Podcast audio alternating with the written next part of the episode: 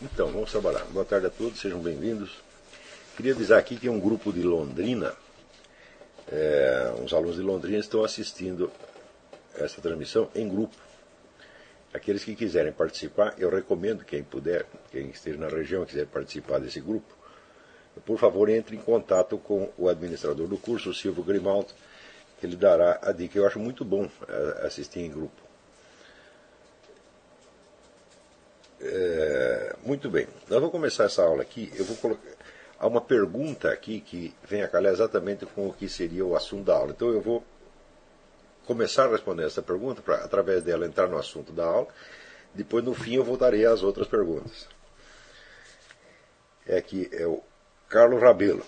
Caro professor Lava, meu nome é Carlos Eduardo Rabelo, sou aluno do curso de Filosofia. Antes de qualquer coisa, gostaria de expressar minha gratidão por esse curso, por o senhor se dispor tão boa vontade em instruir tanta gente. Estaria numa situação muito difícil se não fosse você. Tive uma dúvida a respeito de uma questão que o senhor levantou na nona aula do curso. Quando estava falando sobre a questão do determinismo e livre-arbítrio, o senhor fez as seguintes considerações sobre o determinismo. Se eu estivesse totalmente predeterminado, os meus pensamentos também estariam predeterminados e não haveria possibilidade de eu me colocar alternativas. Se eu estou predeterminado, os meus conhecimentos também estão predeterminados e, e estão predeterminados todos desde já. E eu tenho em mim já todo o conjunto das predeterminações que me definem. Portanto, eu tenho de tê-las não só no meu ser, mas também no meu conhecimento. Então, se eu fosse totalmente predeterminado, eu não poderia me colocar essa questão. Isso foi o que eu disse. Daí, ele, depois eu vou voltar a isso aqui já já. Estudei durante muito tempo a psicologia comportamental, particularmente a escola de B.F. Skinner, eh, e não consegui relacionar a refutação apresentada pelo senhor com o determinismo comportamental descrito pelos behavioristas. Os comportamentalistas falam que não existe livre-arbítrio, que todo o nosso comportamento e personalidade são determinados pela nossa história e pelo que aprendemos do e no ambiente. O ambiente, sendo este todo o conjunto dos estímulos externos que nos circunda, nos condiciona completamente. Tudo o que fazemos está determinado pelo que aprendemos e pela nossa história de condicionamento, de modo que não existe liberdade alguma. Dizem então que todos os nossos pensamentos são determinados por nossas referências ambientais e que todas as alternativas que nos colocamos estão condicionadas e determinadas pelo conjunto de alternativas possíveis que nos foi ensinado pelo ambiente. O livre-arbítrio, diz o behaviorista com desdém, é um mito. Gostaria que o senhor comentasse esse argumento usado pelo psicólogo behaviorista. Bom, então, em primeiro lugar, existe uma diferença entre o, o determinismo eh, como doutrina metafísica e como uma, uma, teoria de psicologia experimental. Quer dizer, o determinismo a que se refere aos behavioristas não tem o mesmo alcance total e abrangente do determinismo, por exemplo, que, que, que tinha para uh, Lutero ou Calvino. Tá certo? Quer dizer, Calvino dizia que quando você nasce, já é tarde para tentar salvar ou danar você. Você nasceu, já está já tá tudo feito.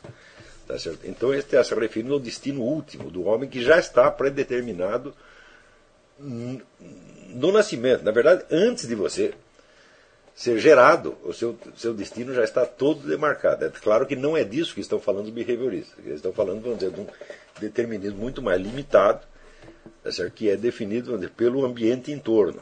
Tá certo? Então, se a, a sua conduta, a sua vida psicológica toda reflete o ambiente em torno, então ela já não está predeterminada. Porque em ambientes diferentes produzirão condutas diferentes. Então, se por acaso você mudar de ambiente, você vai ter que ter outra, outra reação. É certo você pegar o sujeito, sei lá, pega o índio de uma tribo, coloca na outra tribo, pronto, já bagunçou toda a programação dele. Então, quando a palavra que está sendo usada é a mesma, é determinismo num caso, determinismo no outro, mas não se trata da mesma coisa, não é o mesmo conceito de maneira alguma. Quer dizer, uma coisa é a predeterminação metafísica, onde não só o curso da sua vida está predeterminado, mas também o seu destino eterno. Quer dizer, você já está salvo ou já está condenado de antemão.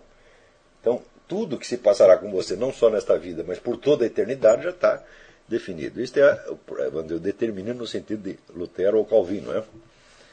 É, mas o determinismo do, do, Skinner e de todos os behavioristas é uma coisa muito mais limitada. Então, ele está se referindo apenas à dificuldade que as pessoas têm, vamos dizer, para agir ou pensar ou conceber qualquer coisa para além ou para fora daquilo que o seu ambiente determinou. Tá certo? Então, essa dificuldade existe mesmo.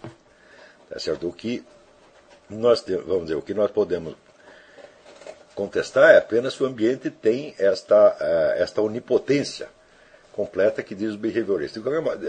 Para mim, me parece que a teoria behaviorista ela é autocontraditória. Porque se eles têm a pretensão de modificar as pessoas, modificando o ambiente, tá então já não se pode falar de determinismo. É um determin... Ele está falando apenas de uma relação de causa e efeito que existe. Quer dizer, você moldar um ambiente assim, você moldará as pessoas desta ou daquela maneira. Agora, você não vai dizer que o ambiente do, do B.F. Skinner o moldou para que ele moldasse o ambiente dos outros. Não é possível isso. Né? Quer dizer, que se, se o próprio Skinner tem a capacidade de moldar o ambiente alheio, tá é porque o ambiente não é totalmente, eh, não é tão onipotente quanto ele diz. Na verdade, o Skinner não discute a coisa em termos metafísicos. Ele não chega a colocar uh, se existe um, um determinismo em sentido metafísico ou não. Ele está apenas partindo de um, de um fato de experiência, que é que, em geral, o pensamento das pessoas reflete apenas a influência do meio. Mas nós não poderíamos dizer a mesma coisa a respeito da, do pensamento de B.F. Skinner. Será que toda a ciência behaviorista foi ela própria determinada pelo ambiente? Não é possível. A existência da ciência behaviorista já reflete um desejo, vamos dizer, de aprender a relação de causa e efeito para poder manipulá-la de algum modo. Quer dizer, se o behaviorismo tem algum sentido técnico, então a teoria dele está errada. Isso é um exemplo, um caso extremo de paralaxe cognitiva. Quer dizer, se é possível aplicar o behaviorismo na prática, é porque, como teoria, ele está errado. Se você é totalmente moldado pelo ambiente, certo? em todos os momentos da sua vida, tá certo? então não faz sentido você querer moldar o ambiente. Não é? Então, aí você tem é uma, uma, um exemplo de circularidade, e uma circularidade absolutamente insustentável. Tá certo? No entanto, qual é o peso real dessa influência do ambiente? Esse era precisamente o assunto da, da nossa aula. Essa pergunta veio, veio muito, muito a calhar. Né? Então, vamos, vamos partir do princípio de que é, a teoria behaviorista, nós não precisamos nos assustar com ela, porque a ela se aplica sim este argumento. Né? Quer dizer que se você está predeterminado, estão predeterminados os seus conhecimentos também. E, portanto, o conteúdo todo da ciência behaviorista tinha de estar predeterminado pelo ambiente também. Tá certo? E a pretensão behaviorista de moldar o ambiente, a sua técnica de moldar o ambiente, tinha de estar predeterminada também. Tá certo? O que é totalmente impossível. Não é isso? Então, mesmo porque você pode moldar o ambiente num sentido ou no outro. Por exemplo, eu vou treinar, vou criar um ambiente para fazer pessoas, digamos, corajosas ou covardes. Eu quero que elas tenham autoconfiança, iniciativa, etc. Ou quero que fiquem tímidas, inibidas e incapazes. O que, que eu quero? Hum? Quando Skinner decide montar um ambiente para isto, ou montar um ambiente para aquilo, isso já está predeterminado? Ou ele tem que fazer uma escolha? Evidentemente, ele tem que fazer uma escolha. Se ele não pudesse fazer a escolha, ele não poderia fazer o experimento científico, porque o experimento científico pressupõe hipóteses diferentes e contrastantes. Ele tem que testar uma coisa e testar outra. Tá certo? Então, Dizer, o, o, que eu chamo de paralaxe cognitiva é sempre o deslocamento entre o eixo da experiência real e o eixo da teorização. Quer dizer, quando a teorização não reflete as próprias condições em que a experiência se desenrolou, então você tem um caso de paralaxe cognitiva, e isso aqui é típico. É então, se não houvesse livre-arbítrio, não poderia haver experimento científico. Você não poderia testar uma alternativa, outra, outra, outra, outra. Você só poderia testar sempre dentro da mesma linha. Então se aplica perfeitamente aqui o mesmo argumento. Se aplica até mais facilmente ao caso do behaviorismo do que ao determinismo de, de, de Lutero e Calvino. Porque no caso do determinismo integral de Lutero e Calvino, a hipótese que eu lancei, falei está tudo predeterminado. Estão predeterminados também os seus pensamentos, os seus conhecimentos. E, portanto, se você levanta a questão do determinismo e livre-arbítrio. Esta questão também está predeterminada. Está predeterminado que você vai ter a ilusão de poder ser livre e de que você vai colocar este problema. Então, Deus te enganou. No caso de Lutero e Calvino, o determinismo só é contraditório com o dogma da bondade de Deus, porque se está tudo predeterminado, então Deus me enganou. Deus me deu a ilusão da liberdade e de que eu posso escolher, digamos, tá certo? entre o vício e a virtude. Quando na verdade já está escolhido. Então Deus me enganou, então Deus não pode ser bom. Tá certo? Então haveria uma contradição com a doutrina moral tá? do, do, próprio, próprio cristianismo. Tá certo? Mas no caso do behaviorismo, a ilusão, a, a contradição é mais material ainda, mais, mais simples e mais brutal, porque ela é contraditória com as condições de realização do experimento científico. O experimento científico é constituído de alternativas. Se não houver alternativas, se não houver hipóteses contrastantes, não há ciência nenhuma. Por exemplo, a, vamos dizer uma alternativa. Né? A conduta do seu fulano de tal é toda determinada pelo ambiente ou ele tem margem de manobra? Hum? Se eu coloco esta, esta questão, eu tenho que poder testá-lo em condições diferentes. E quem escolhe essas condições sou eu. Ou elas também já estão predeterminadas? É claro que não. Isso quer dizer que, em primeiro lugar, o, o, determinismo behaviorista não tem pretensões metafísicas, quer dizer, ele não é um determinismo integral, é um determinismo relativo. E tudo o que ele quer dizer é que a margem de manobra do indivíduo, na sua totalidade, tá está condicionada ao conjunto do ambiente. É? Muito bem. Em que medida isso é verdadeiro ou não? Então, em primeiro lugar, como não se trata de um problema metafísico, mas de um problema científico experimental, tá não há resposta teórica. Só você só tem resposta empírica. E essa resposta não precisa ser necessariamente a mesma para todos os seres humanos. Ora, a coisa mais simples é você perceber que nem todas as pessoas são dependentes do ambiente na mesma medida. Hum? Ou seja, nem todas as pessoas respondem com igual passividade e obediência aos impulsos do ambiente imediato. Mas espera aí, um momento. Né? Em muitas teorias científicas, elas padecem de um defeito fundamental. É que os seus conceitos não são conceitos descritivos, são figuras de linguagem. Por exemplo, a palavra ambiente hum, é uma figura de linguagem. Né? Então, ambiente é um termo que você pode usar em geografia, é isso? você pode usar em decoração, é você pode usar em cinematografia, você pode usar um monte de contextos diferentes, ela significará coisas diferentes em cada um desses, desses contextos. O que quer dizer o Skinner ou a escola behaviorista com ambiente? Hum? Por exemplo, nós temos um ambiente civilizacional, do qual faz parte, por exemplo, né, as tradições cristãs, judaicas e greco-latinas. Tudo isso é parte do nosso ambiente civilizacional. Hum? É deste ambiente que o, o Skinner está falando. Nós também temos aqui um ambiente planetário, sentido ecológico da coisa. Hum? E temos um ambiente cósmico, os planetas em torno e tal. A qual desses ambientes eu estou submetido? Estão entendendo? Quer dizer, a influência do ambiente, entre aspas, não é um conceito científico. É uma simples figura de linguagem. Ela não está se referindo a nenhum fenômeno preciso.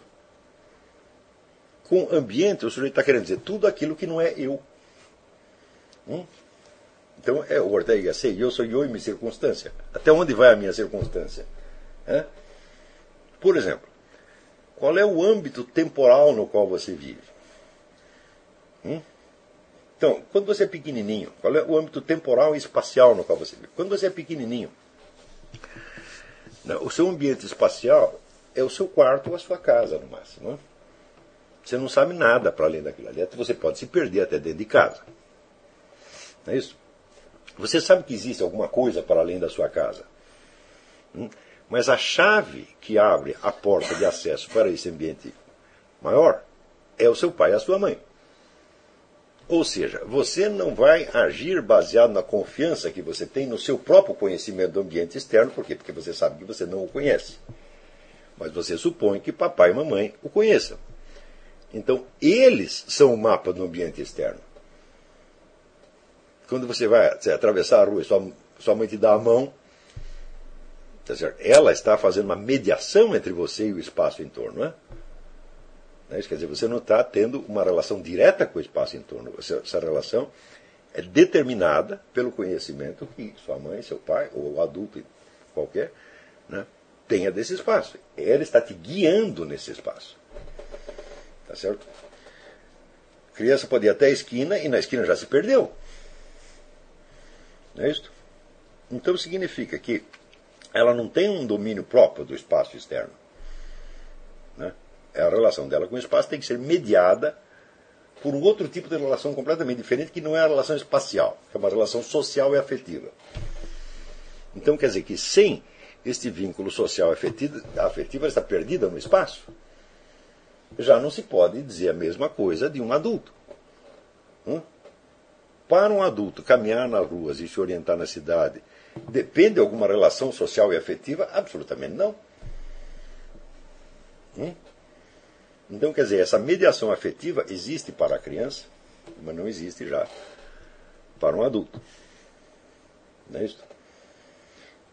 Você percebe que na passagem da, da infância para a idade madura, houve então não só uma ampliação do espaço percorrível, do espaço à sua disposição, tá certo? mas também uma, um aumento da sua autonomia na relação com esse espaço. Não é isso? A mesma coisa com relação a outros domínios. Por exemplo, a linguagem. Tá certo? A criança já, desde pequenininha, está ouvindo os outros falarem. A maior parte do que os outros estão falando ela não entende. Ela entende só um pedacinho. Hum? Então, a relação dela com este mundo de signos também é mediada por uma relação afetiva. Por exemplo, a mãe ou o pai pode estar interessado em ajudar a criança a aprender a falar. Não é isso? Então, nesse caso, ensinarão palavras novas para ela, ajudarão a criança a se comunicar quando ela não consegue, e assim por diante. Mas e se ninguém ligar para a criança? É? Eu vou contar uma experiência que eu tive. Já contei isso aqui. Quando eu tinha uns 18 anos, eu fui trabalhar num negócio chamado recenseamento escolar. Trabalhar não, fui fazer, fazer um me oferecido voluntário para ficar lá um mês. Né?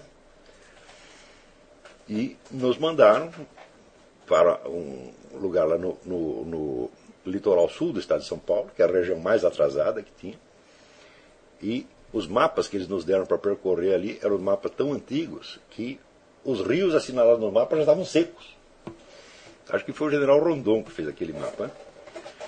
Então a gente andou lá no meio do mato, andava, andava, andava depois a repente achava umas cabanas, daí gente estava lá, quantos filhos tinha, se era um casal, quantos filhos tinha, se estava na escola, se não estava.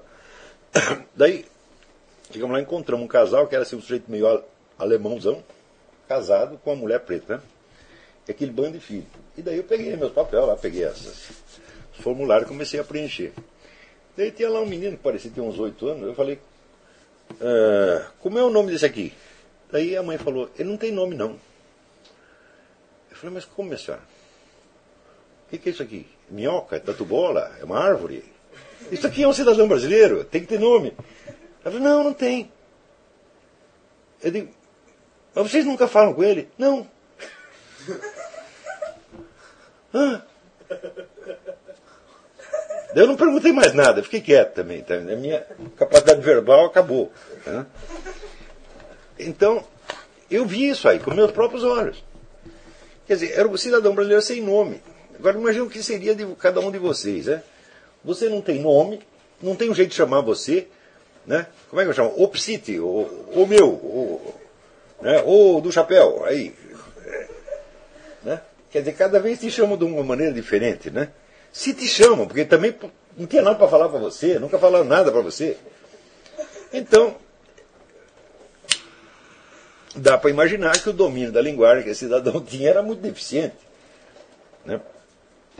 Então, aí, por volta dos oito anos, ele devia ser capaz de falar umas três palavras. Não é isso?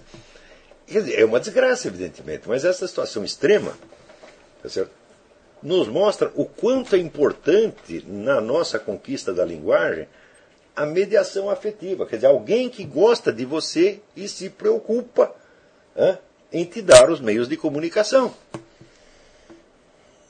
Não é isso? Eu me lembro quando eu era pequenininho, né? Uma vez, eu, aliás, eu não lembro. É a minha tia que conta isto, que contava isto. Eu não lembro da cena. Era pequenininho, uma vez ela disse que chegou em casa e ouviu umas risadas que vinham do quarto. Estava eu, meu pai e meu irmão ali no quarto, rindo que nem os loucos. Daí minha tia perguntou para minha mãe: o que, que, que o Luiz está fazendo com as crianças? Né? Não, ele está ensinando para ele eles todos os palavrões. Né? Nós achamos aquilo maravilhoso. Então ampliou tremendamente o nosso vocabulário e facilitou a nossa relação com os demais meninos. Porque menino fala palavrão pra caramba. E se você fica no meio daquela conversa, você não está entendendo o que eles estão falando, você fica meio atemorizado. Então, saber os palavrões todos era nos dar um instrumento para que nós nos orientássemos no ambiente infantil. Está entendendo? Uma alta contribuição à nossa cultura. Né? Então, agora, tem pessoa que ninguém se, se preocupou sequer de ensinar os palavrões para ele. Claro que meu pai não ensinava só os palavrões. Né? Então,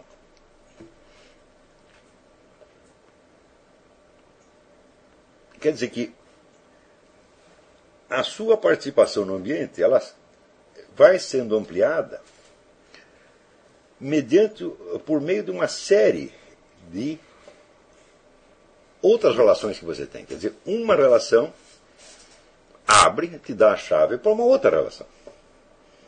Isso pode ser uma relação humana, te dá acesso a uma relação com o ambiente físico. A relação com o ambiente físico te dá acesso a outra relação humana e assim por diante. Não é isso? Muito bem. Mas, a cada etapa da sua vida, a cada dia da sua vida, você pode conceber que você tem um universo de referências. Coisas que você sabe e com as quais você conta para você se orientar na vida diária. Isso, por exemplo, você pode perguntar assim: qual é o domínio que eu tenho do uh, espaço em torno? Quer dizer, até onde eu sei ir na minha cidade sem me perder e sem ter que perguntar. Hum? Note bem, ninguém conhece uma cidade inteira, nem motorista de táxi. Até motorista de táxi que percorre o tempo todo, às vezes ele tem que parar e perguntar. Ou seja, a relação dele com o espaço em torno volta a ser mediada por uma relação humana. E essa relação humana é determinada por quê? Por um código de normas de polidez que as pessoas geralmente obedecem. Tu, o motorista perguntar, meu amigo, onde fica a rua tal? O sujeito responder, vai lamber sabão. Hum? Como é que você faz? E se ninguém quiser te responder? Como é que você faz? Então, note bem. A sua mobilidade no espaço urbano depende de um código que não tem nada a ver com o espaço urbano. As normas de polidez não são, não são espaciais. Não é isso? Elas são, vamos dizer, um código, uma hierarquia de valores atribuídos à conduta humana. Mais ainda, se fosse só um código, Tá certo? Seria uma imposição externa, mas não é um código. Esse código está internalizado, quer dizer, as pessoas elas já reagem assim porque elas gostam de reagir assim. Não é isso? Então, eu reparei que em alguns lugares as pessoas, por exemplo, se você pede uma informação, as pessoas reagem de maneira diferente. Por exemplo, né, quando estava na Bahia, hoje a baiana, na, é, não sei se é assim, mas na época era, nos anos 80, né? Eu achei o baiano o povo mais educado do Brasil, porque você perguntava para os outros, onde fica tal coisa? Dizia, ah, eu vou lá com você. Né? Isso em São Paulo nunca acontecia, porque São Paulo todo mundo nervoso, todo mundo com pressa. Né? Aliás, o carioca diz que o paulista só uma informação errada. Né? Paulistano só dá informação errada. Deve ser verdade. Tanto que no Rio, né? Você fala, onde fica tal, tal lugar? Assim, assim, assim. Não é dica de paulista, não. Né? Quer dizer, estou falando um negócio confiável. Mas, na Bahia, as pessoas te acompanhavam até, até o lugar. Hum? Então, você vê que num desses lugares, a sua relação com o espaço fica muito facilitada. Por um fator que não tem nada, nada, nada, nada a ver com o espaço. Quer dizer, como se fossem dois códigos. Do lado você tem o mapa da cidade, do outro lado você tem um código de conduta com o qual você conta. Ou seja, você se orienta melhor num desses códigos do que no outro. Se você soubesse, né, o mapa, conhecesse o mapa da cidade melhor do que você conhece as expectativas de reação humana, você não ia precisar perguntar nada para ninguém. Não é isso? Então, a cada momento nós temos um, um sistema, um conjunto, pelo menos um conjunto, não pode ser caótico, não formar sistema nenhum, mas é um conjunto de um conjunto de sistemas de referência. Referências espaciais, temporais, linguísticas, afetivas, etc, etc. É isso? Muito bem. Em que medida esse conjunto pode ser determinado pelo ambiente? De que medida nenhuma. Hum? Porque o ambiente pode te dar essas referências, mas ele não pode determinar se você vai aprendê-las ou não. Hum? Você dá a mesma referência para um grupo de 10 pessoas, né? que vai do QI, vamos dizer, QI 75 até 140. Eles não vão aprender a mesma coisa. Então, quer dizer, o seu conjunto de referências não é determinado pelo ambiente de maneira alguma. Ele é fornecido pelo ambiente, mas você seleciona de acordo com a sua capacidade inata. Capacidade que o ambiente pode ter facilitado para aumentar um pouquinho, ou para diminuir um pouquinho, mas. Realmente a pessoa não muda muito de QI, é? Tá certo? Então.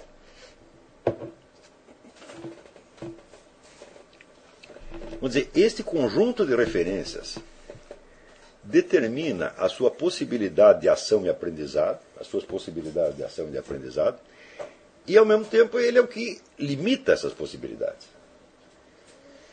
Então, toda a educação consiste em dar ao indivíduo possibilidades de ampliar esse quadro de referência, não só de ampliá-lo, mas de adquirir um domínio maior, ou seja, uma consciência maior da unidade e coerência interna desses vários sistemas. Ao ponto de tornar o indivíduo, se possível, capaz de expressar tudo isso em palavras. Não quantitativamente, não todos os elementos, tá certo? mas capaz de dizer a si mesmo quais são os códigos nos quais ele tem baseado as suas ações, a sua conduta, as suas reações, etc, etc, etc. Então, faça essa pergunta para você mesmo. Você tem consciência desses códigos e de qual a fonte deles, de onde eles provieram? Onde que você aprendeu a, a reagir assim? Por exemplo, os seus códigos de simpatia e antipatia. Quais as pessoas de que você deve se aproximar ou quais não deve. Da onde você absorveu isso aí? Você não nasceu assim, certamente. Tá? Você não pode ter nascido com a preferência por determinados grupos, porque você não conhecia esses grupos. Não é isso? Então, este é, é um dado que é absorvido do ambiente. Né? Por exemplo, eu me lembro que na minha casa, a gente não tinha nenhum preconceito contra preto, porque a casa via cheia de preto. Né? A minha tia lá era a comadre do de Ademar Ferreira da Silva, aquele sujeito foi campeão de saldo triplo, que era preto, e a família do Ademar estava sempre lá. Mas a gente tinha preconceito contra italiano. Por quê? Porque minha tia era getulista roxa, era, era eleitora do, do PTB, e Quando acabou o governo Vargas, ela rasgou o título de eleitor dela e nunca mais votou. E o Vargas, o negócio estava associado com a coisa da guerra, a guerra aqui, contra o italiano, então o italiano não prestava. Né? E eu lembro que eu levei isso também, guardava isso na minha cabeça. Então, encontrava lá um carcamano na escola, eu já olhava com uma certa desconfiança. Não, esse aí é ladrão, esse aí não. Né? Eu não é uma coisa que não tem fundamento, evidentemente, mas que é um dado da minha, da, da, da, minha, da minha formação. Então, eu sei esse dado de onde veio, eu sei por que, que ele existe, eu sei qual é a origem histórica, sociológica dele, e eu sei o impacto que ele teve sobre mim, então eu posso controlar mais ou menos isso. Tá certo? Mas e se você não sabe de onde as coisas vieram? Que condição tem você de julgar aquilo? Não? Então, você veja, para você conseguir ampliar o seu domínio do espaço, você precisa se apoiar na ajuda que você recebe da família. Hum, e cada vez que eles te levam num lugar, tá você vai ter que receber dois benefícios. O primeiro é que eles te levaram. Por exemplo, mãe, eu quero ir lá comprar um sorvete na esquina. A mãe te leva lá, compra um sorvete. Né? O primeiro benefício é que ela te levou lá, mas o segundo é que você aprendeu o caminho. Não é isso? E se você não aprender? No dia seguinte, sua mãe tem que levar de novo, e de novo, e de novo, e de novo, e de novo. Então você só tira o primeiro benefício passivo, mas você não incorpora aquilo. Né? Isto que eu estou dizendo se aplica a uma infinidade de domínios. Em tudo é assim. Então você vai incorporando né, aquelas relações que a tua mãe, teu pai, tua família foi abrindo e que se tornam suas. Né? Isso, a primeira vez é sua mãe que está levando, a segunda vez é você que está indo. Veja a diferença enorme que isso faz. Quer dizer, aumentou a sua possibilidade de ação. Não é isso? Do mesmo modo, no seu domínio da linguagem. Quer dizer, cada vez que te ensino uma palavra, é você na próxima vez você fala a palavra sozinho, por sua própria iniciativa. A não ser que você não lembre, tem que perguntar de novo, e de novo, e de novo, e de novo, e de novo. Não é isso? Tem gente que é assim, mil vezes. Né? O que quer dizer isso mesmo? Daí você explica, no dia seguinte ele esquece, de novo, de novo, de novo. Tá certo? Ora, o que determina, ver, o ambiente só pode determinar a nossa conduta através desses códigos. vamos dizer, é o, o conjunto mais ou menos organizado desses códigos que determina a nossa conduta e não o ambiente diretamente. Quer dizer, a influência do ambiente é mediada pela sua capacidade de aprendizado. Não é isso? O ambiente não pode também determinar a sua capacidade de aprendizado. Não é isso? Então, se o ambiente determinar a sua capacidade de aprendizado, todos que estão no mesmo ambiente aprenderiam exatamente as mesmas coisas. Quem quer que tenha dado aula um dia, entende que as coisas não são assim. Você dá uma aula para 30 pessoas, hum, cada um aprende de acordo com a sua capacidade. Não é isso? Se não, por exemplo, por que, que existem notas nas escolas? De 0 a 10. Hum? Aqui é A, B, C e D. Né? Por que, que existe essa graduação? Porque nem todos aprendem a mesma coisa quando foi ensinada a mesma coisa a todos. Basta isso para você entender. A influência do ambiente não é direta, ela passa pela sua capacidade de aprendizado. É isso. Só tem o seguinte: o que não está no ambiente você não aprendeu. Porque o ambiente tem uma função limitadora. Né? Então, o que o ambiente não lhe passou, você certamente não aprendeu. Embora essas informações faltantes possam estar depositadas em algum lugar do ambiente, elas apenas não vieram até você. Você, que se as quiser, você vai ter que ir até elas. Não é isso? E no caso de você querer ir até elas, o ambiente pode facilitar o seu acesso a elas ou não. não. Então, Quando eu mudei aqui para os Estados Unidos, uma das primeiras coisas que eu notei aqui é que aqui é muito difícil você se perder nas estradas. Porque tem tanta placa, tanta placa, tanta placa, que você acaba achando. Mesmo que você se perca, você vira, vira, vira, acaba achando. Você pode dizer a mesma coisa no Brasil? Da cidade de São Paulo? Hum? Quer dizer, aquilo é um, é um território caótico. Não é isso? E as placas não te dão indicação suficiente. Então é facílimo você se perder em São Paulo. Isso quer dizer que o acesso à informação está facilitado num lugar, mas não está facilitado no outro. Então, isso quer dizer o seguinte: a amplitude de território que as pessoas têm aqui é muito maior do que em São Paulo. Hum?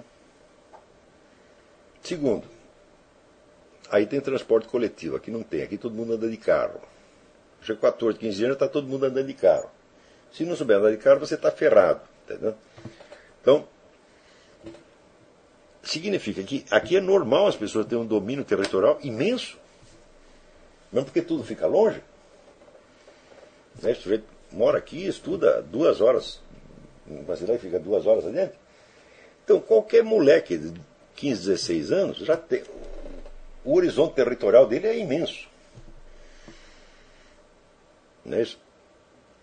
No entanto, o fato do ambiente colocar essas informações à disposição não quer dizer que você vai aprender, porque o ambiente não pode determinar a sua capacidade de aprendizado. É isso. Agora,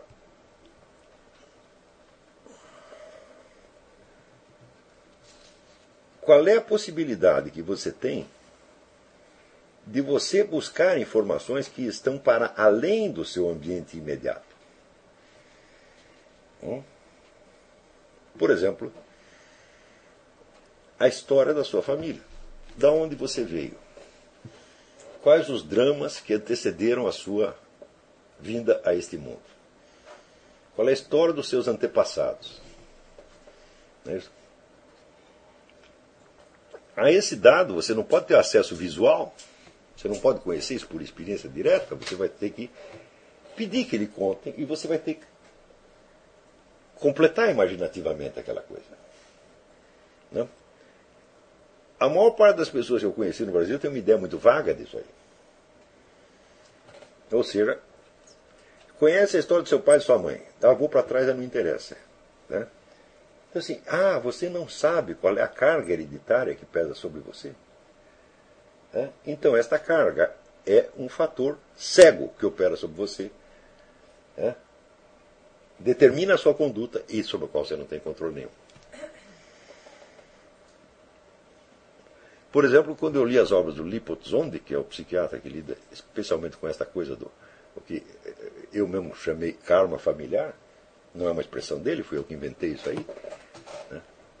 mas eu escrevi um artigo sobre isso, chamado Karma Familiar, e o artigo foi depois traduzido para o francês e mostrado ao próprio Zondi, ele disse que estava tudo certinho. Então a expressão karma familiar não está muito, não está inadequada. Quando eu li o Zondi e vi o peso imenso que os perfis psicológicos dos antepassados podem ter sobre nós, no sentido em que o Zondi diz que as, os antepassados mortos permanecem em nós exigindo voltar à vida, ou seja, exigindo que você repita o destino deles, que você seja igual a eles. E eles estão em conflito, eles são vários, né? Então estão todos ali. À medida que eu estudava isso e foi, ia me dando conta de quanto isto é verdade,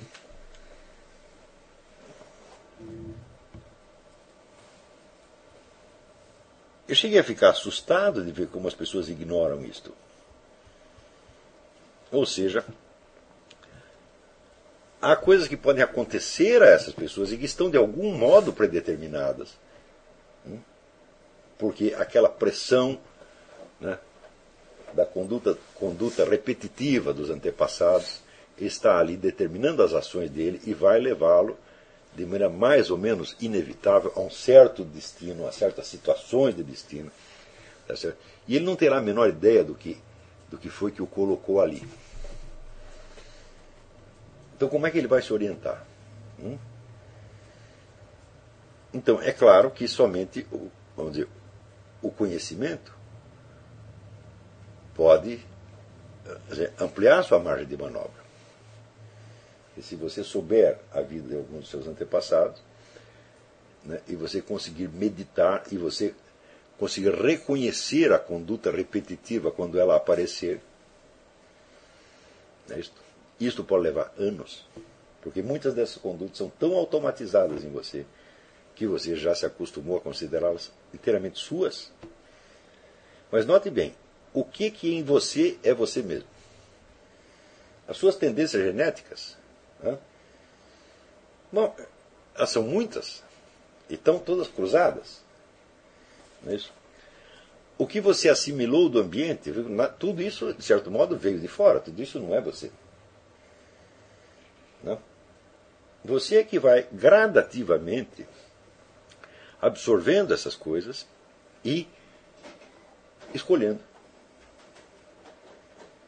Ou seja, para a formação da conduta mais simples, já se requer uma infinidade de escolhas. Por quê? Porque dentro de nós existem tendências contraditórias. Qualquer um de vocês sabe que tem tendências contraditórias. Você quer e não quer uma coisa ao mesmo tempo. Se a influência do ambiente fosse direta e plana, isso não poderia acontecer. Hum? Também, veja, pode acontecer que a sua tendência genética inata vá num sentido e o ambiente exige o contrário.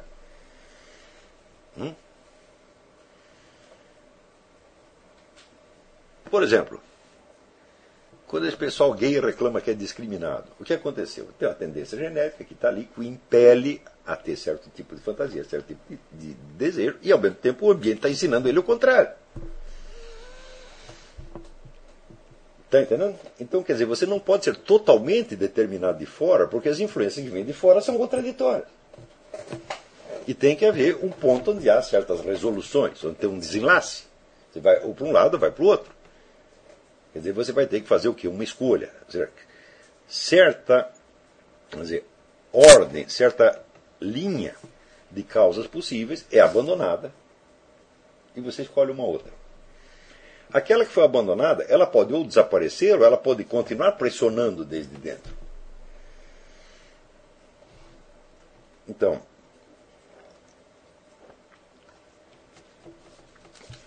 sempre essas tendências contraditórias colocaram problemas que não podem ser resolvidos, exceto no nível do eu consciente. Não tem uma solução espontânea para essas coisas. Está entendendo? E é por isto que nunca se pode falar, dizer, nunca se pode acreditar totalmente na influência do meio hum, ou do ambiente. Porque a palavra ambiente não quer dizer absolutamente nada. Está se referindo a qual ambiente? O ambiente familiar imediato? Hã? O ambiente social em torno, digamos, do bairro? Hã? O ambiente municipal, estadual, nacional, continental, mundial, hã? planetário? cósmico. Tudo isso é ambiente. O ambiente histórico. Histórico de quanto? A história das últimas três semanas ou a história dos últimos três milênios? Tudo isso é ambiente. Então, dizer que o ambiente determina você é não dizer absolutamente nada. Quer dizer, não é um conceito que tem um conteúdo identificável. Estão compreendendo? Então, todas essas questões de determinismo e livre-arbítrio, todas elas levam a problemas insolúveis. Porque as duas palavras, determinismo e livre-arbítrio, são conceito limite que nós mesmos inventamos, e daí começamos a querer medir a realidade com eles. Eu digo, mas para que você tem que fazer isso? É? Por, se você falar determinismo, bom, determinismo quer dizer que está tudo predeterminado. Né? E o livre-arbítrio é a onipotência da vontade. Então, são conceitos extremados e absolutos. Olha, se é extremado e absoluto, então não existe nada disso na realidade. Então por que, que você tem que medir a realidade com essas coisas? Entendeu? Não existem maneiras mais, vamos dizer, diferenciadas, mais sutis, mais é, exatas de você descrever a coisa. Né? Eu digo, o determínio total metafísico é impossível, ele se anula a si mesmo. Hum? E a liberdade total também, porque se eu tivesse liberdade total, ninguém mais poderia ter liberdade alguma. Então a liberdade total teria que ser só de um. Então existe a liberdade para um e o determinismo para todos os outros. Não é isso? Então, se eu fosse totalmente livre, eu seria Deus e vocês seriam as criaturas. E você, eu estaria livre e vocês estariam totalmente determinados por mim. Então esses conceitos são absurdos, gente. Tá entendendo? São, são figuras de linguagem. Né? São hipérboles, coisas tremendamente ampliadas até o absurdo. E você inventa dois conceitos absurdos e daí você quer medir o mundo com eles. Então, você quer saber o que você faz com o livre-arbítrio determina, joga fora essa porcaria. Isso não serve para nada. Isso aí é masturbação mental da, da braba, tá entendendo? Invente conceitos melhores. Então, por exemplo, quando nós falamos ambiente, eu digo muito bem, então vamos ver os vários círculos de que se compõe o ambiente. Hum? Então, por exemplo, você tem um ambiente físico imediato. Você nasce e está nele. Hum? E você tem um ambiente social e afetivo familiar, que faz a sua mediação com o ambiente físico imediato. Ou seja, o ambiente familiar ele não é determinado pelo ambiente físico. Não é isso? Por uma mesma família pode morar em vários lugares diferentes em diferentes etapas da sua existência. Portanto, você entende que não há relação intrínseca entre o ambiente familiar e o ambiente físico. Pode haver uma associação maior ou menor, mas isso depende de um fator empírico. Não há uma regra, não há uma lei. Né? Não há um, um princípio científico que, que possa unir uma coisa com a outra. Em tal ambiente físico só haverá esse tipo de família. Não é possível. Hum? Por exemplo, você tem. Aqui é favela do Rio. Se chegar lá de repente tem uma família de chinês. Que veio da China com a cabeça completamente diferente da do cara que mora na favela. Não é assim? Então, e aí já temos dois ambientes: é o ambiente físico imediato e o ambiente familiar. Muito bem, mas a família fala em alguma língua. E a língua não foi ela que inventou. Hã? Então, a língua expressa já um ambiente, vamos dizer, sociocultural em torno. Hum? Existe relação intrínseca entre o ambiente familiar e o ambiente sociocultural em torno? Não, porque no mesmo ambiente sociocultural existem muitas famílias diferentes. Mais ainda, existem diferentes heranças socioculturais que cada família pode trazer consigo, como no exemplo do chinês que vai morar na favela. Tá certo? Então nós vemos que a coisa foi, de certo modo, foi se complicando. Hum? Agora, note uma coisa. Quando o seu ambiente familiar serve de mediador entre você e o ambiente espacial, ela aumenta a sua mobilidade no, no meio espacial. Hum? Ela te ensina novos caminhos e você vai através da influência familiar, você vai se libertando da própria influência familiar e adquirindo um domínio maior do ambiente físico. Então, esses dois ambientes não operam no mesmo sentido, eles operam em sentidos opostos. Está compreendendo? Quer dizer, o ambiente físico, ele te prende num certo lugar. Você está onde você está e você não tem ubiquidade. Não é isso? Bom, para você aprender a se deslocar ali, de mudar de lugar, você precisa da mediação do ambiente familiar. Não é isso? Ora, mas para você absorver a influência e a ajuda do ambiente familiar, você precisa da língua. Ou seja, você precisa absorver algo que vem de um ambiente maior. Na medida em que você absorve a língua, absorve a linguagem, é capaz de se comunicar, você é capaz de manipular a influência familiar hum, de diferentes maneiras. Vocês nunca viram um moleque discutindo com a mãe? Hã? Falam para danar, né? Eu acho isso aí um dos tormentos da existência. Né? Ver os filhos discutindo com a mãe. Eu sempre chego e mando todo mundo calar a boca. Chega! Daí acaba a discussão. Né? Mas você vê que a mãe quer que o sujeito faça uma coisa e ele quer que faça outra completamente diferente. Né? E ficam falando o dia inteiro. Muito bem. Isso quer dizer que a absorção de um ambiente um pouco maior que o ambiente sociocultural hum, faz com que o peso do ambiente familiar diminua. Aumenta o número de alternativas. Está compreendendo? Porém, fala ambiente sociocultural. Qual, que tamanho é esse ambiente? Até onde vai esse ambiente? Por exemplo, o aprendizado da linguagem. Se você aprendeu a falar apenas como as pessoas do seu bairro, então este ambiente agora é o limite do seu horizonte. Não é isso? Mas você é obrigado a parar ali? Não.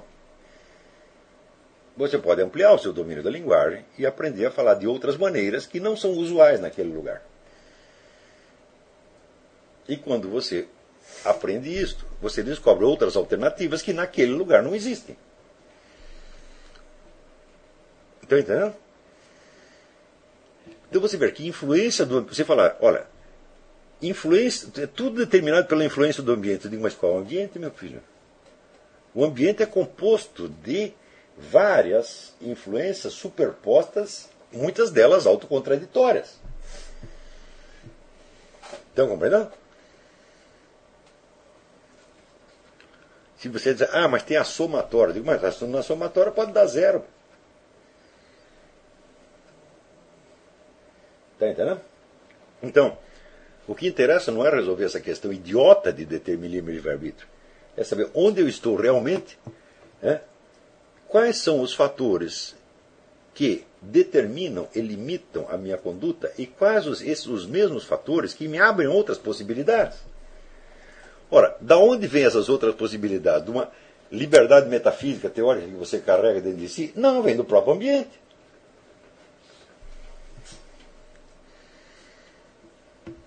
Não é isso? Por exemplo, eu me lembro, nessa mesmo lugar onde eu trabalhei no recenseamento escolar, numa cidadezinha pequena, miserável, tá certo?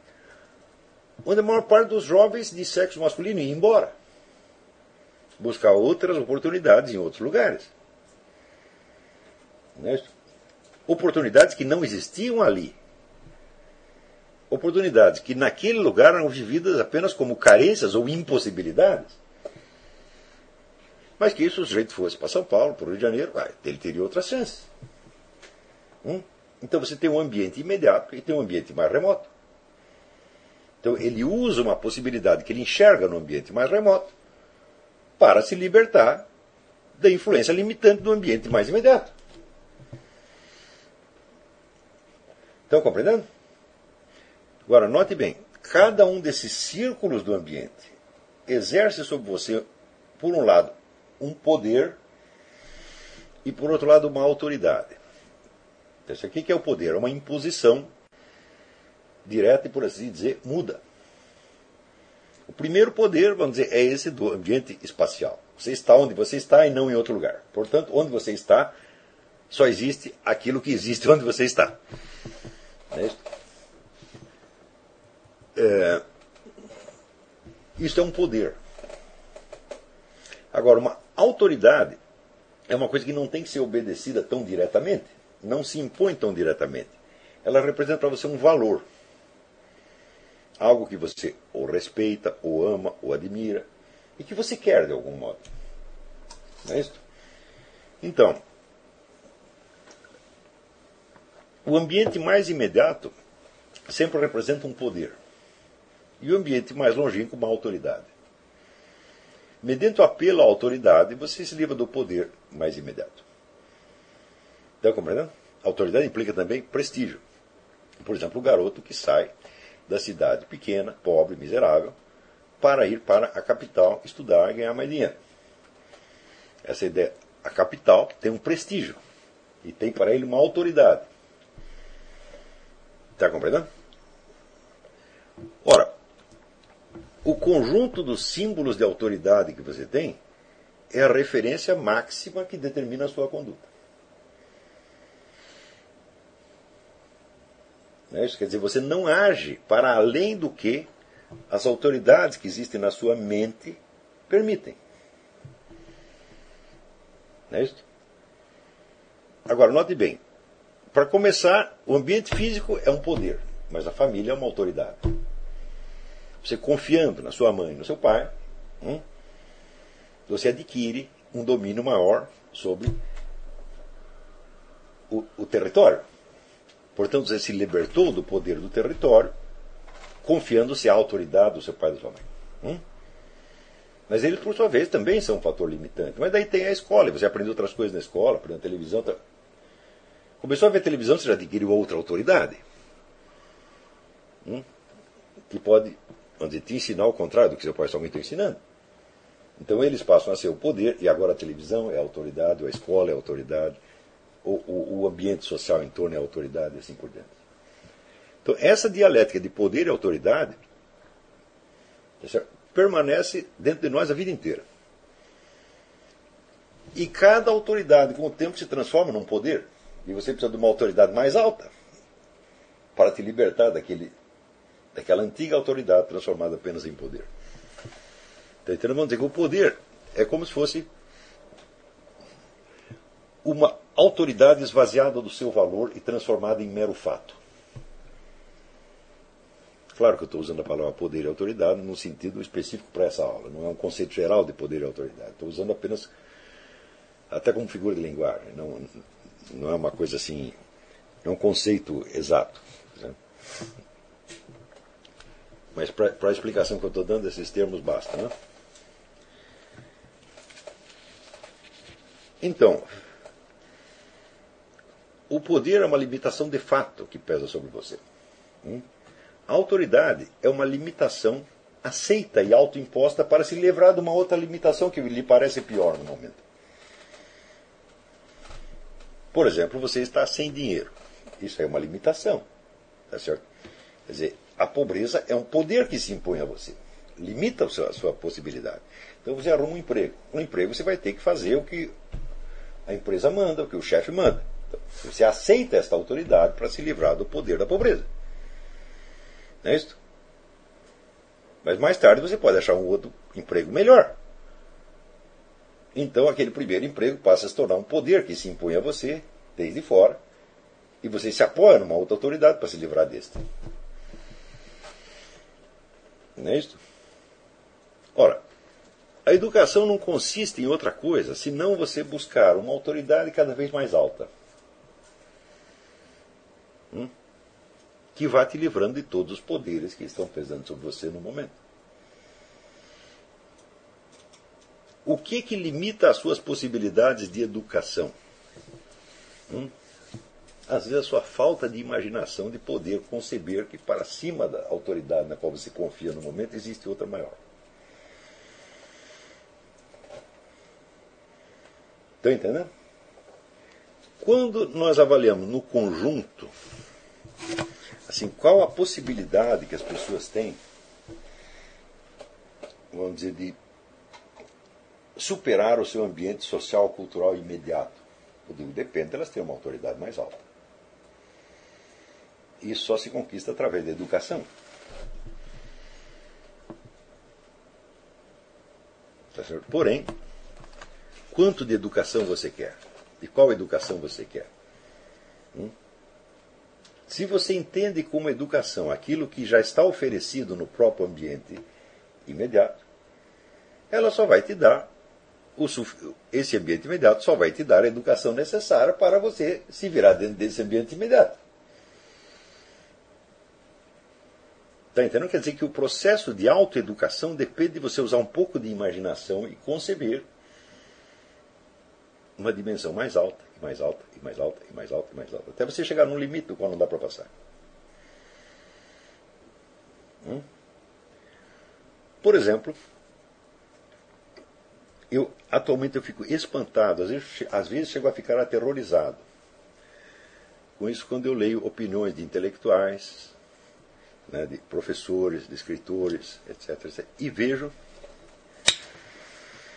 a quase impossibilidade que essas pessoas têm de subir acima da opinião dos seus pares, do seu grupo profissional, do seu grupo de referência.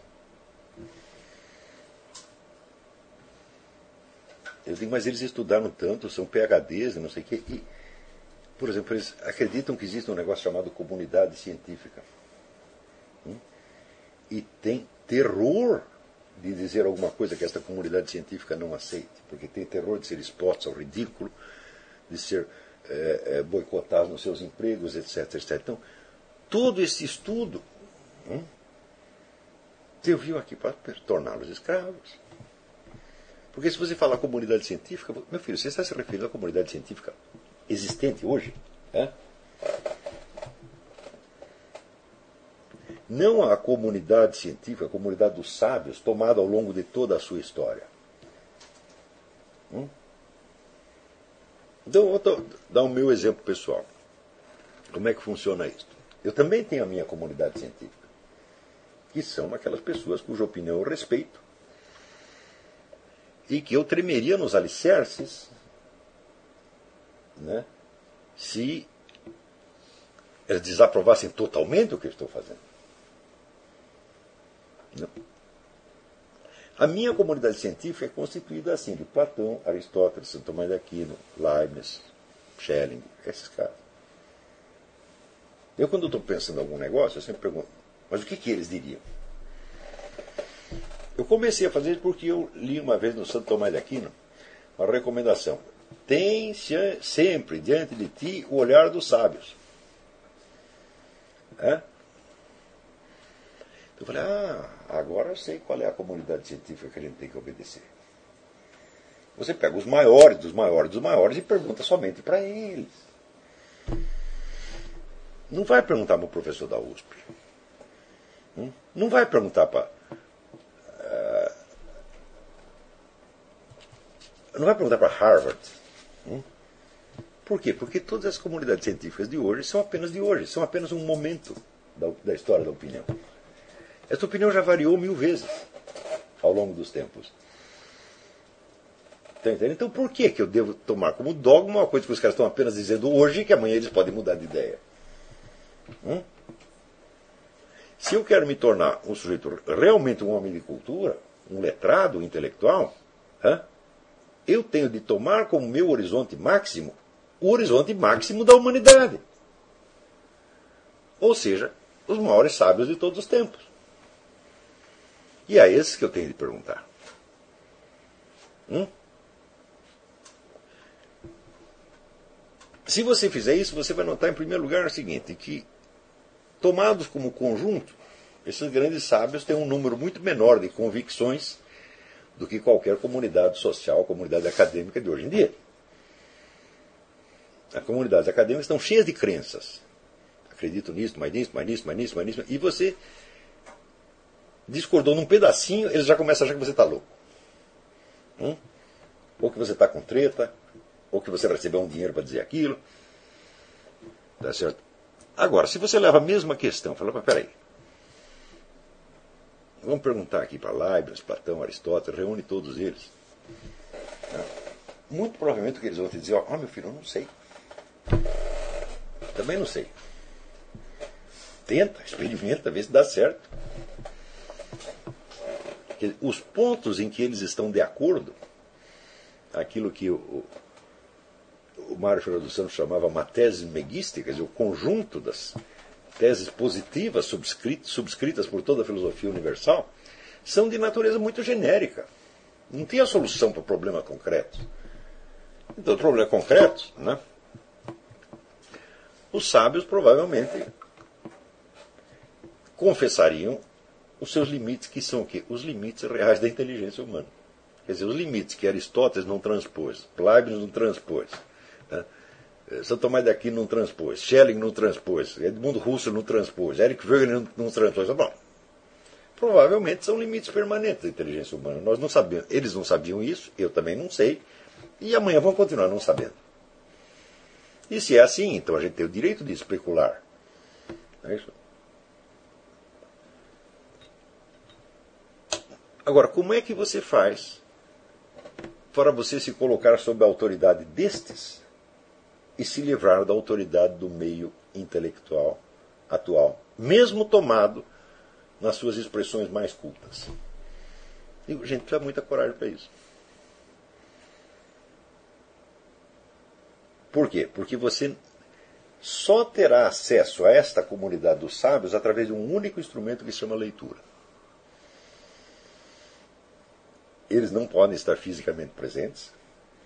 Eles não podem exercer sobre você, contra ou a favor de você, nem pressão social de tipo nenhum.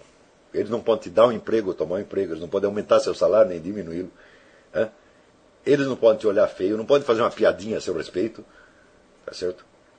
não pode te dar uma propina, não pode fazer nada. Eles só podem dizer sim ou não. Hum? E era justamente esta galeria de sábios que Santo Tomás de Aquino sugeria que nós colocássemos diante de nós como nossos juízes permanentes. Se você não é capaz de fazer isso, então você não tem educação nenhuma. Você tem apenas o adestramento para o meio social onde você está. Hum? Quando você se submete a esta autoridade, de fato você é capaz de se sobrepor a qualquer meio social ou cultural.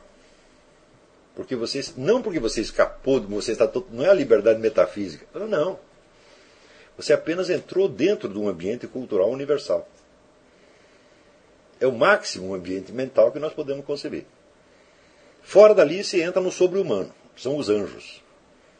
Hum? Já eu não pergunto mais para Aristóteles, porque eu conversei com o arcanjo Gabriel. Hum? Isso pode acontecer também. Mas deixa isso para um pouco depois. Hum? Se vier o, arcanjo Gabriel e disser para você, olha, é assim, assim, assim, assim, assim, assim, assim. Daí você não vai dizer, ah, mas Aristóteles disse que não sei o quê. Daí não dá, meu filho. Você está entendendo? Porque aí você está jogando um nome tá certo, de prestígio contra a estrutura da realidade. Hum? Quando você chega, vamos dizer, nesta medida máxima da referência humana, que são os sábios, aí pela primeira vez você entende um negócio que se chama realidade. Né? Realidade é um ponto onde você não, não é mais não são mais ideias que estão falando, é a própria realidade que está falando. Né? E fala com uma autoridade divina, porque tudo que é da realidade foi Deus que fez. Hum? As ideias não, todos nós que fizemos. Inclusive as ideias de Aristóteles, de Platão, de São Tomé de Aquino. Tá e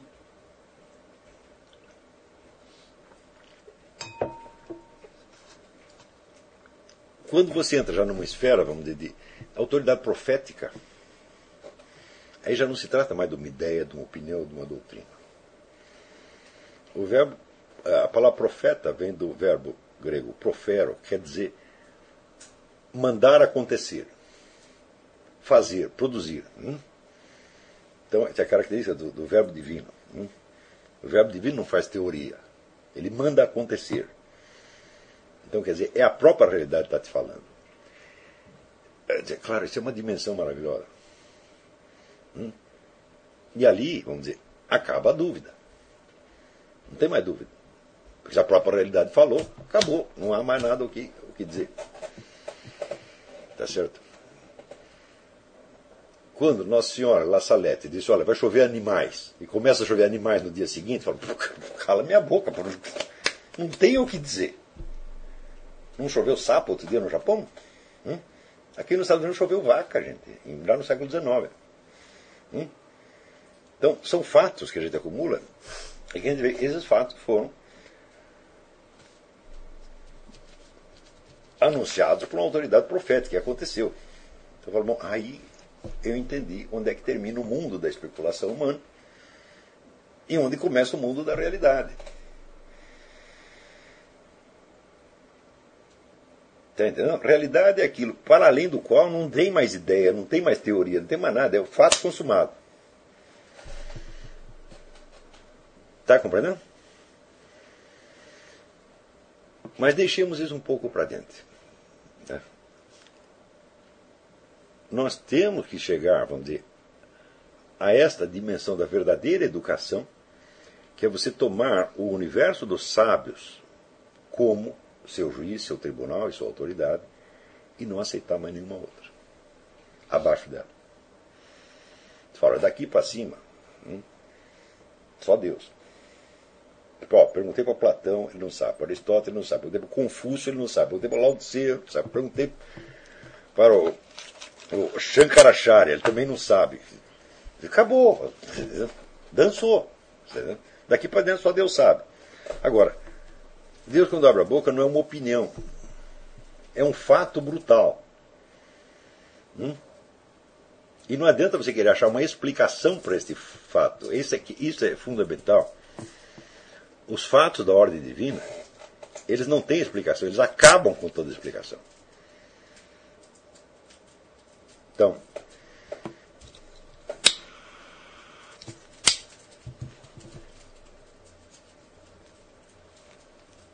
E, de certo modo, eles também têm uma translucidez, porque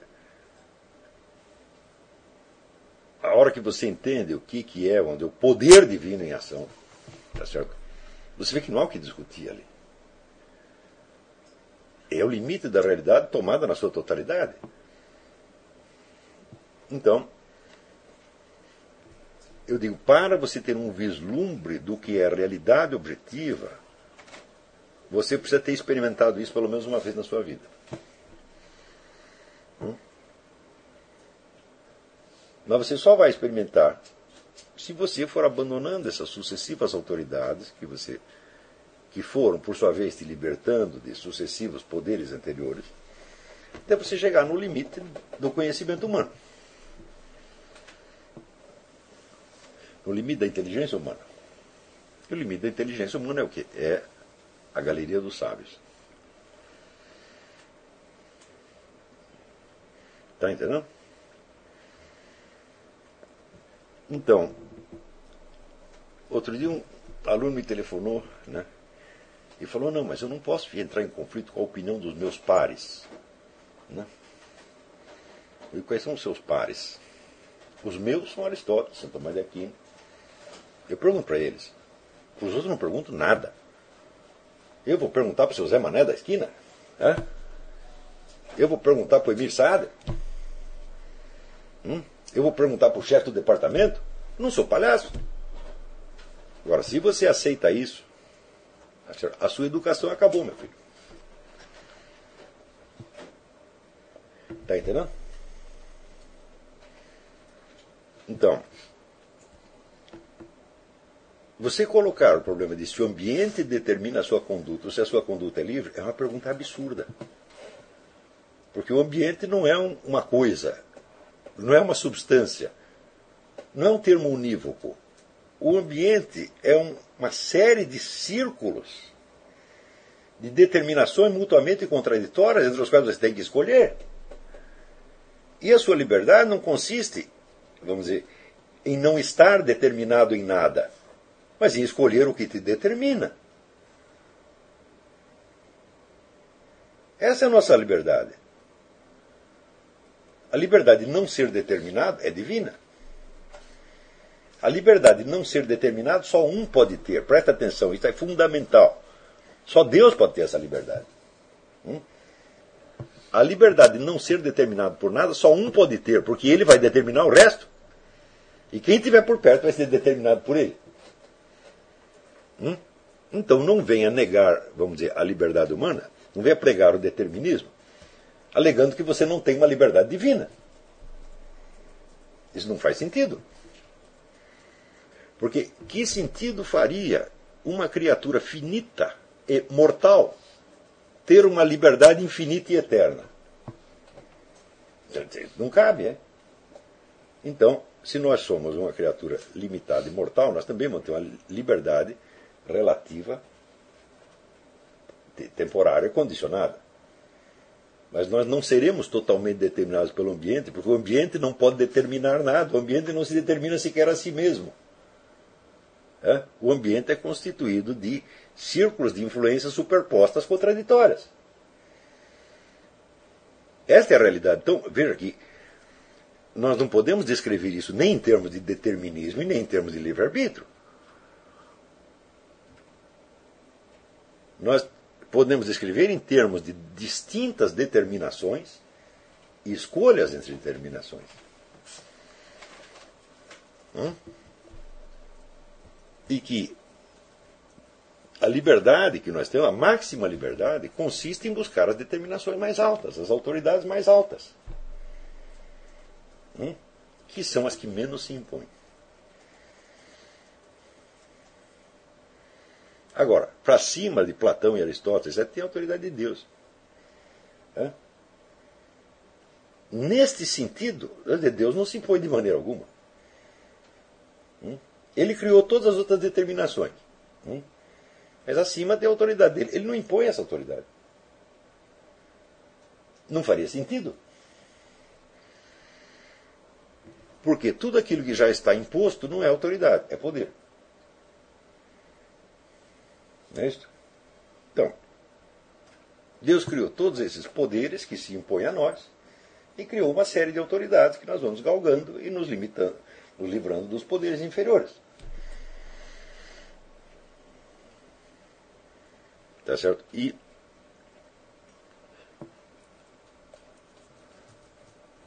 ele, Deus é livre. Tá certo? E você pode se beneficiar da liberdade divina. Na medida em que você pergunte para ele e não para o mundo. Tá certo? Agora, eu acho que a tentativa de você ensinar esta coisa da liberdade divina antes de você ter dado a verdadeira educação, eu acho que complica tudo. Porque o sujeito vai entender Deus como um poder externo. Ou como uma autoridade externa. E vai fazer uma confusão dos diabos.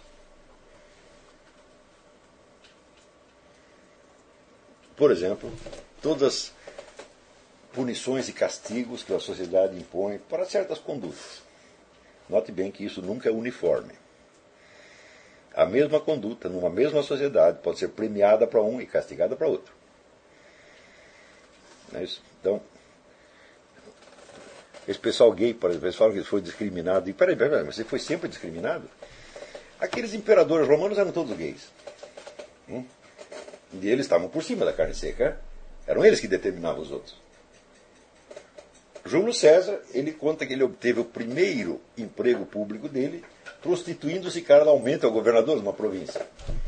E acha aquilo lindo. Ele acha que, olha como eu sou esperto, eu fui lá, dei para o sujeito e ele me deu emprego. Né? Ele, para ele, isto foi uma conquista da liberdade dele. Ele conseguiu algo por este meio. Agora, se, você não, se ele não quisesse fazer isto, não é isso? E se ele não fosse gay? Hum? Quer dizer, olha, o único jeito de você ter esse emprego é você dando para o sujeito. Bom, se você é gay, você está subindo um degrau na esfera da sua liberdade. Eu consegui o que eu queria. Agora, se você não é gay, então isso é uma imposição brutal desde fora. Está entendendo? Então, pode haver uma classe, quer dizer, uma, um tipo de pessoa que será sempre discriminado, não pode haver. Isso é impossível. Todos os discriminados, em outras circunstâncias, são discriminadores. Isso é inevi absolutamente inevitável. Não tem como escapar. Tá certo? Então a ideia mesmo, vamos dizer, dos excluídos e os exclusores ou excludentes é uma noção, vamos dizer, funcional e relativa, que hoje nos é apresentado como se fosse uma, uma definição substantiva de entidades né, físicas, substanciais. Falou, mas isso é uma fraude monstruosa. Isso é estupidificar você. Não é isso? Então, por exemplo, Calígula. Calígula, quando via um sujeito bonitinho, ele dizia para os soldados dele, ah, vai uma capa aquele sujeito, e quando ele né, cicatrizar, você traz aqui que ele vai ser minha noiva. Calígula era gay. Ele foi discriminado, foi perseguido. Né? Mao Tse Tung, ele comia tudo que andava. Mao Tse Tung não era gay, ele era qualquer coisa. Ele comia tudo que se movia. Entendeu? Então, Podia ser uma camponesa, podia ser um guardinha do palácio, ele viu um guardinha novo, que era aquele ali. Não, mas quero. Pronto, já foi. Você está entendendo? Não dá tempo de dizer não. Então, coitado do Mao Tse Tung foi discriminado, perseguido. É isso. Faça uma conta. Quantos presídios tem no Brasil e quantos estupros acontecem dentro dos presídios? Todo estupro acontecido em presídio é estupro homossexual. Por definição. Hum?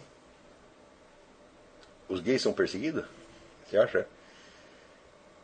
Se soma a totalidade das violências contra homossexuais que houve nos últimos 100 anos, não dá o que as violências homossexuais cometidas nos presídios brasileiros durante uma semana. No entanto, você pode negar que, sob certos aspectos, os gays são perseguidos ou discriminados? Claro que são. Você está entendendo? Mas é a composição, vamos dizer, do próprio, da própria próprio ambiente social, cultural, histórico, humano, é feita desses, dessas camadas de influências superpostas e contraditórias. Isto é a realidade. Nós aprendemos a nos relacionar com a realidade na medida que nós vamos percebendo esses vários elementos. Só que é o seguinte: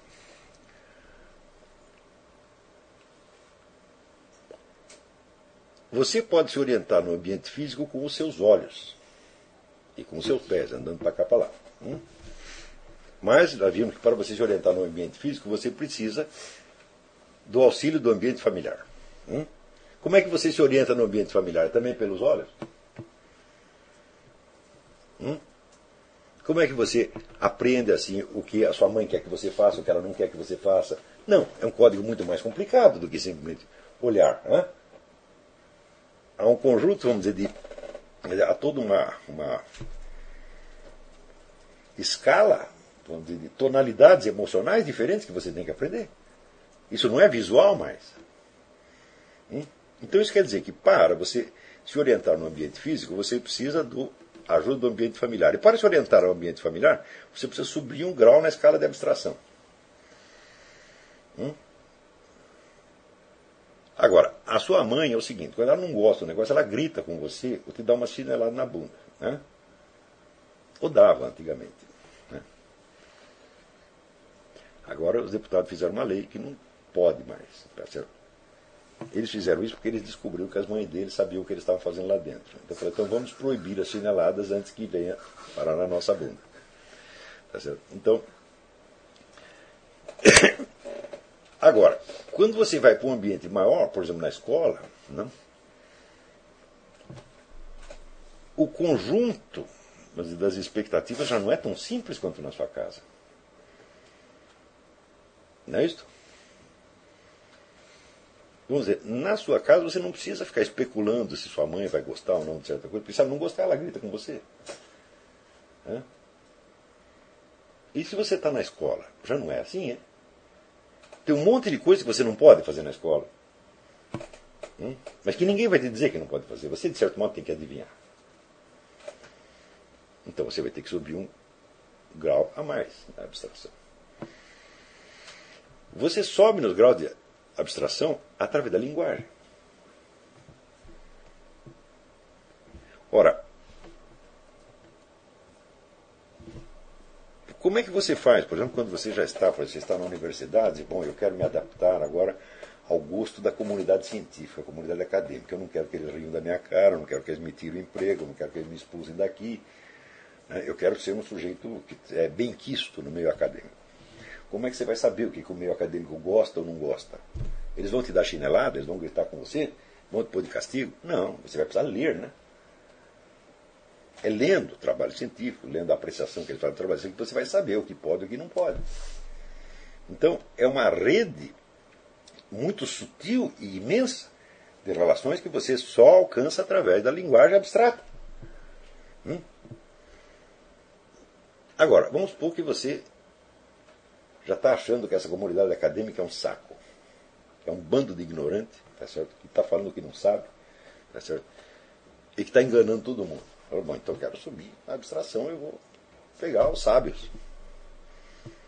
Eu não quero mais este ambiente acadêmico de agora porque ele é limitado espacialmente e temporalmente. Ele é provinciano. Não é isso? Então, outro dia alguém usou a expressão provincianismo temporal, que é uma expressão minha. Né? Foi, foi o, o, Antônio Cícero. Né? A expressão é minha, provincianismo temporal. Minha no Brasil. Né? É, na verdade, quem inventou foi Bertrand Russell. Né? É, provincialism in time. Né? E eu adaptei para o português provincianismo temporal, num sentido um pouco diferente do, do Bertrand Russell. Né? Claro, a comunidade acadêmica é temporalmente provinciana. Ela reflete um conjunto de crenças de um momento que pode mudar no momento seguinte. Né? Então,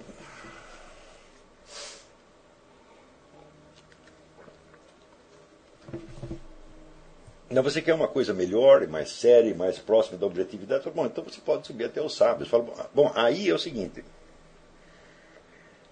as opiniões da comunidade acadêmica serão de algum modo trazidas a você. Mas essas não, essas você vai ter que buscar. Quer dizer, você vai ter que chegar ao máximo domínio da linguagem abstrata que existe para você poder ler Platão, Aristóteles, Santo Tomás de Aquino, Leibniz, Husserl, etc, etc. Hum? É você que vai buscar essa autoridade. Você vai pedir pelo amor de Deus para chegar lá. Ninguém vai impor isso a você. E é exatamente o que vocês estão fazendo aqui. É pedir pelo amor de Deus para chegar a entender essa coisa e ter uma autoridade maior, tá certo? com a qual vocês possam se libertar das limitações do meio intelectual provinciano do momento. Tá certo? E olhar para este ambiente, dizer, a comunidade acadêmica inteira, e dizer, cala a boca, burro, vocês não sabem o que estão falando. Não você chegará a isso através do seu esforço próprio e da aquisição de uma autoridade superior.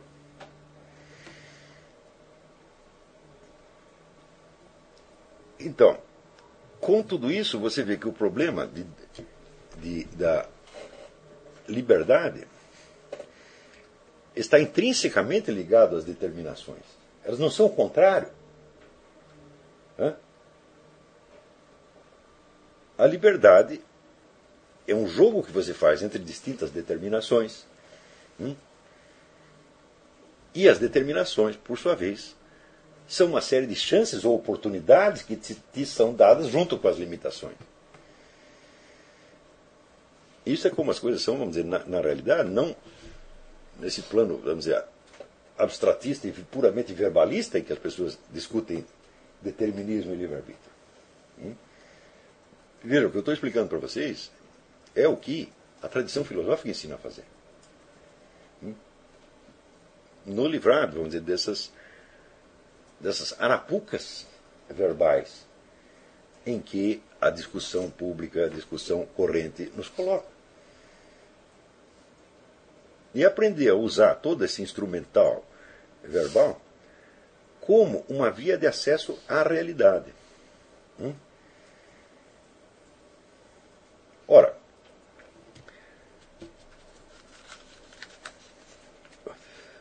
então tudo isso, nós, nós, vamos dizer, assim, tem que agradecer aqui ao Carlos Rabelo por a sua pergunta, nos ter dado toda esta, esta chance de explicar. Eu estava querendo falar disso mesmo, mas daí a carta veio, veio aí a calhar. Agora, acontece, por exemplo, eu vou dar para vocês um, um exemplo mas de, limitação mental que pode durar séculos e se impor a toda a comunidade intelectual durante gerações e gerações e gerações e dar a impressão de uma autoridade universal. É, no começo da modernidade,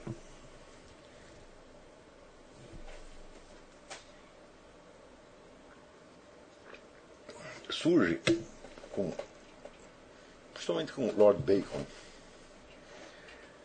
a ideia de que a natureza física é um código escondido.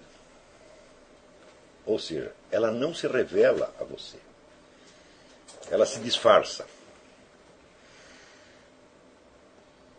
e que, portanto, para você compreendê-la, você precisa forçá-la. E como é que você força? Você força através do experimento.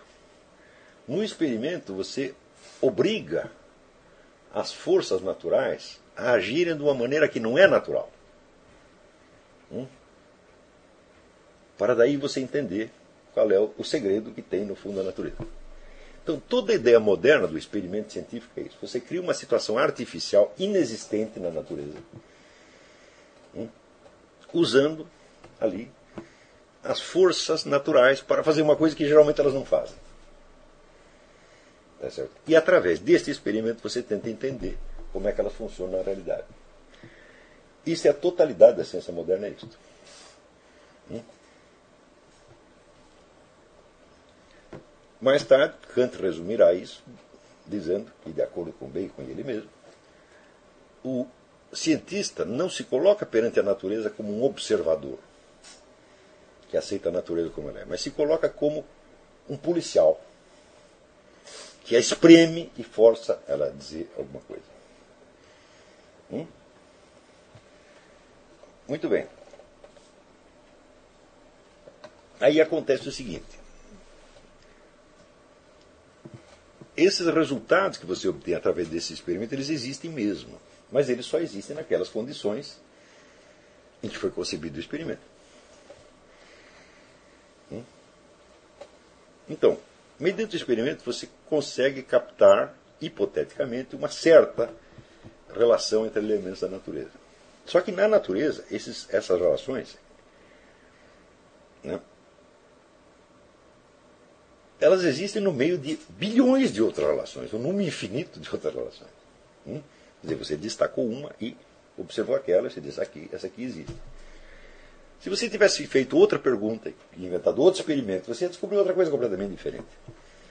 Ou seja, o número de experimentos que você pode fazer é ilimitado. Mas eles jamais vão alcançar toda a variedade da natureza. Hum? Em segundo lugar, estes experimentos mostram não como a natureza se comporta em si mesma, mas como ela responde à ação humana.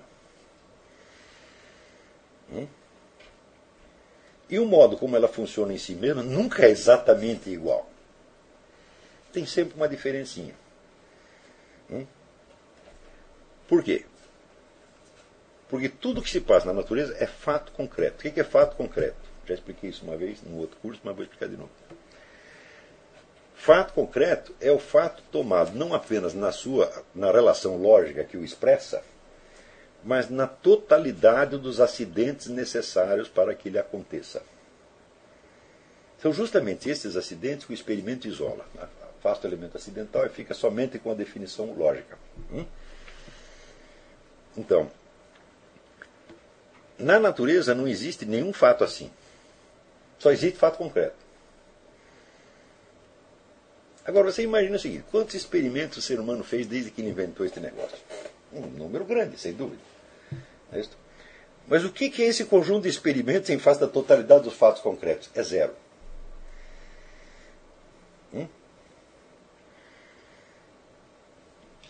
Então isso quer dizer que o conjunto do que a ciência experimental pode saber hum, é um nada em comparação com a natureza real. E esta natureza real, tá certo? ela só pode ser conhecida em si mesma mediante a observação contemplativa que a aceite na sua totalidade, tá certo?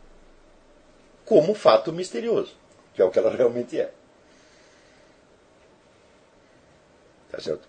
Ou seja, a realidade concreta tomada na sua presença total é um mistério, sem dúvida.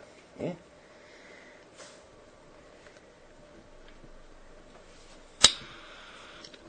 E a totalidade do que a ciência sabe sobre esse mistério é uma titica de galinha, que não diz o que a natureza é, o que a natureza faz, mas como é que ela reage a certas perguntas e a certas, vamos dizer, provocações humanas. A crítica que os filósofos da modernidade, Bacon e outros faziam, Galileu e outros faziam, a ciência escolástica, que a ciência escolástica sempre tomava a natureza como ela se apresentava. Ao passo que eles não, nós temos que forçar a natureza a dizer o que a gente quer. As duas coisas existem, claro. E você pode olhar a coisa das duas maneiras. Você pode até combiná-las. Hum? Mas, se você pega esta nova maneira, que é a nova ciência científica, e sobrepõe a outra, então você literalmente você saiu da realidade. Porque a ciência não investiga fato concreto. Hum?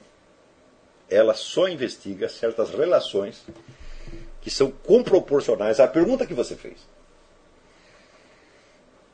O que, que é uma, uma teoria científica? O que, que é uma hipótese científica? A hipótese científica é a suposição de que um certo grupo de fatos se comportará de acordo com uma constante hipotética. Hum? Se você selecionar os fatos a serem investigados de acordo com o que essa mesma constante determina. É a mesma coisa que dizer que toda conclusão científica é tautológica. Um certo domínio de o que, que, determina, o que, que determina o recorte dos fatos a serem estudados. A constante que você quer descobrir. Hum? Quando esses fatos em seguida se comportam mesma, de acordo com a constante, você diz que o experimento deu certo. Mas eles têm que dar certo. Só dá errado hum, se você selecionou errado ou fez as observações erradas. Tá ou se a constante que você supôs não existe. É isso? Então isso quer dizer que esse conjunto de constantes observados pela ciência, vamos dizer, eles não são a realidade. Eles são certas possibilidades Hum? que o ser humano destacou do fundo imensurável da realidade, isolando-as de todas as acidentalidades possíveis, ou seja, isolando-as de toda a concretude, hum? E olhando somente aquilo. É claro que isto deu muito resultado, sobretudo resultado técnico. Aplicações técnicas em número ilimitado. Por quê? Porque se você mesmo fez o recorte, você fez com algum objetivo. É? E não é de espantar que em seguida você consiga realizar esse objetivo, porque você fez exatamente para isso. Só que, tendo prosseguido agindo perante a, a, a natureza como um policial, né? Kant diz um juiz de instrução, porque na Alemanha, na época, quem fazia, presidia a investigação era o juiz, não a polícia. Hoje em dia não é mais. Quem faz investigação é a polícia, o juiz não investiga. Mas por isso que eu troquei juiz de instrução por policial. Essa figura do juiz de instrução não existe no Brasil. Então, procedendo como um policial, é isso? Você pode dizer que o policial chega a conhecer as pessoas que ele está investigando? Não, porque ele só se interessa por elas, sobre um aspecto possível, isolado do conjunto. Não é isso? E ele obtém uma resposta àquela pergunta específica que ele fez. Você pode dizer que pessoas consideradas só sob o ponto de vista policial existem? Não, não existem, são abstrações, evidentemente. Né? É um aspecto delas entre milhões de aspectos possíveis. Não? Para que qualquer acontecimento de ordem policial aconteça, é necessário que haja uma infinidade de acidentes que são totalmente alheios ao interesse policial. Hum? Por exemplo, o crime aconteceu na rua tal, na esquina do edifício tal, pá, pá, pá, pá, pá. Quem construiu o edifício? Se ali não tivesse edifício nenhum, nem rua nenhuma, não poderia acontecer naquela rua. A construção do edifício tem algum interesse do ponto de vista policial? Não, é outra, outra ciência, outra arte completamente diferente. Não é isso?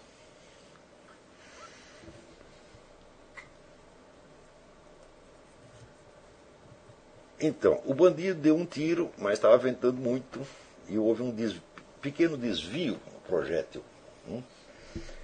E o projétil acertou outra pessoa. Hum? Existe um método policial para você estudar a direção dos ventos? Não, é outra ciência completamente diferente. Se você pegar o conjunto das ciências existentes e articular os pontos de vista delas, todos, é, você obtém o quê? Uma série de linhas né, que confluem em alguns pontos. Essas linhas compõem um universo real, de jeito nenhum. Compõem um conjunto de esquemas hipotéticos. No caso, não funcionam mais, pouco menos, mas que não correspondem com a realidade concreta. Ou seja, a partir do momento em que se adotou como norma científica este ponto de vista policial, aconteceu que toda a nossa visão da natureza material passou a ser determinada pelo nosso interesse policial e não pela própria natureza. Hum? Passados dois séculos, chega o Kant e diz o seguinte: todo o conhecimento que nós temos da natureza resulta da projeção dos nossos esquemas cognitivos sobre um objeto que permanece inalcançável. Ou seja, nada conhecemos sobre a natureza propriamente dito, só conhecemos sobre os nossos próprios esquemas mentais projetados. Hum?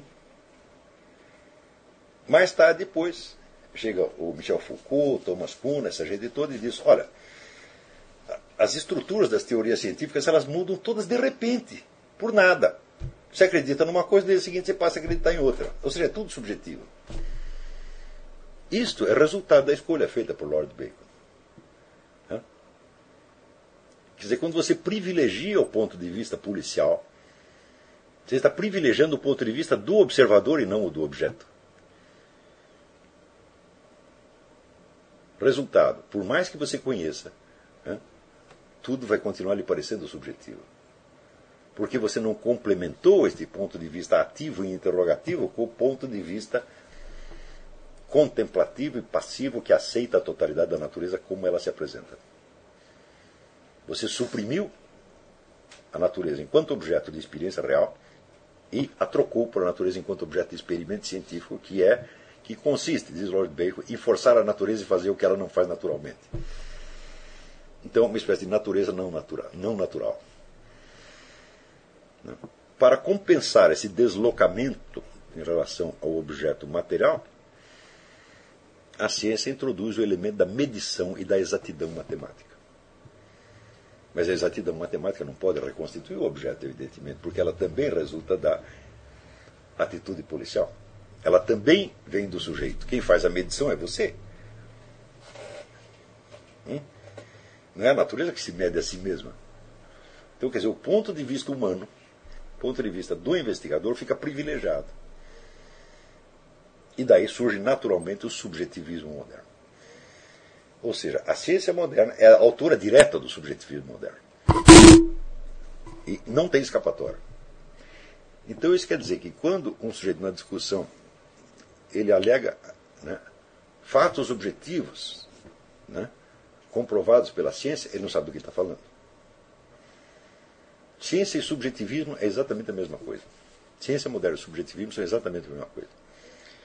A ciência moderna veio com, junto vamos dizer, com o idealismo racionalista, Descartes, né? prossegue ali no subjetivismo radical de Kant, tá certo? e termina no desconstrucionismo, atual, onde ninguém mais acredita em nada e não existe mais verdade objetiva nem coisa nenhuma.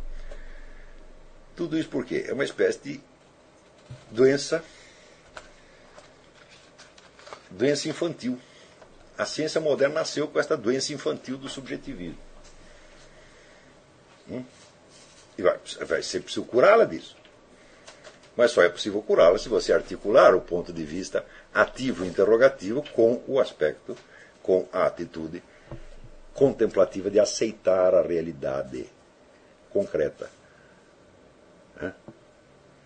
mas isso ainda está longe do dia em que a comunidade acadêmica vai entender isso. Por quê? Porque a comunidade acadêmica não existe para conhecer a realidade, existe apenas para praticar a ciência tal como ela já está socialmente definida. Então, quer dizer, a busca do conhecimento hoje tem pouco a ver até mesmo com a atividade científica, mesmo exercida no seu mais alto nível.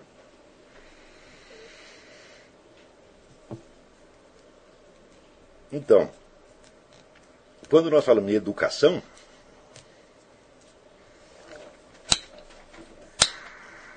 não é para o exercício de uma profissão científica ou acadêmica. É para a formação de seres humanos concretos, de carne e osso, né? seres humanos, vamos dizer, históricos, biográficos, dotados de um eu, de uma consciência, de uma capacidade de falar, de se comunicar, etc, etc, capazes de ter, vamos dizer, este acesso à realidade, ter experiência da realidade. Hum?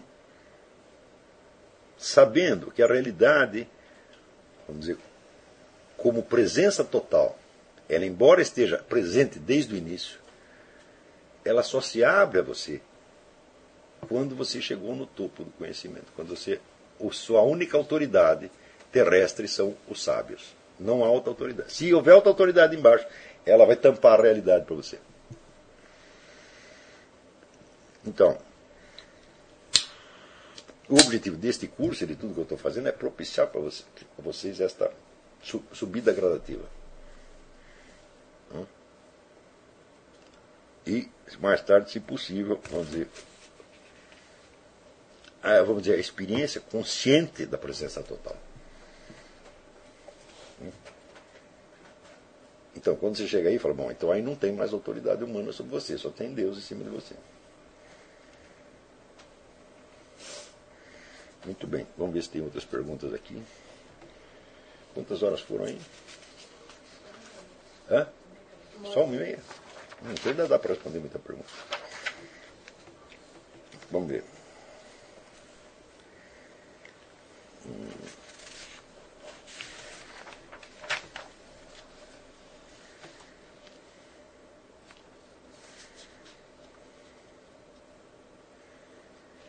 Eh, Paulo Camargo. Professor, no conto intitulado Dona Benedita, Machado de Assis narra a história de uma mulher aparentemente comum e somente ao final nos dá a pista de que tínhamos de observar desde o início do texto a veleidade da protagonista, ou seja, que a questão central do conto era a veleidade, e o que, confesso, não percebi antes de chegar ao final da história. Não foi feito para você perceber antes. Com isso, Machado de Assis me fez sentir ou perceber com maestria, de forma bastante clara, uma experiência cognitiva que eu já havia vivenciado antes e que é até certo ponto teoricamente evidente, que resume no seguinte: quando olhamos para um conjunto de fatos, uma história ou mesmo a realidade, sabendo o que queremos ou devemos procurar, encontramos ou verificamos mais facilmente a presença de dado objeto específico de observação, enquanto que, quando não sabemos que de, de que forma, para onde olhar, a percepção da presença desse mesmo objeto é muito mais difícil e pode até não ocorrer. Pois é exatamente disso que nós estávamos falando. Quer dizer que com a, a ciência moderna introduz um, um princípio de seleção da atenção. Só que esse princípio foi demasiado estrito, demasiado seletivo. Então, com isso o que aconteceu? Destacou certos objetos, certos aspectos e fez com que eles se substituíssem à experiência da realidade concreta. Note bem, o que você está dizendo aqui é o seguinte: existe um fundo confuso que não é objeto dizer, de percepção propriamente dito, mas é apenas o ambiente onde você está. E quando você sabe o que está procurando, aparece o objeto. Claro, digo muito bem. O nosso objetivo aqui é fazer com que isso que lhe parece um fundo confuso, que nós chamamos, vamos dizer, de presença total da realidade, se transforme, vamos dizer, em objeto de percepção consciente. É possível fazer isso. Ou seja, é possível você desenvolver uma consciência mais ou menos permanente da presença total da realidade. É claro que é, vamos dizer, uma, uma espécie de. Vamos dizer, não significa você perceber conscientemente a realidade como um todo. Não, perceber a presença, não é cada item.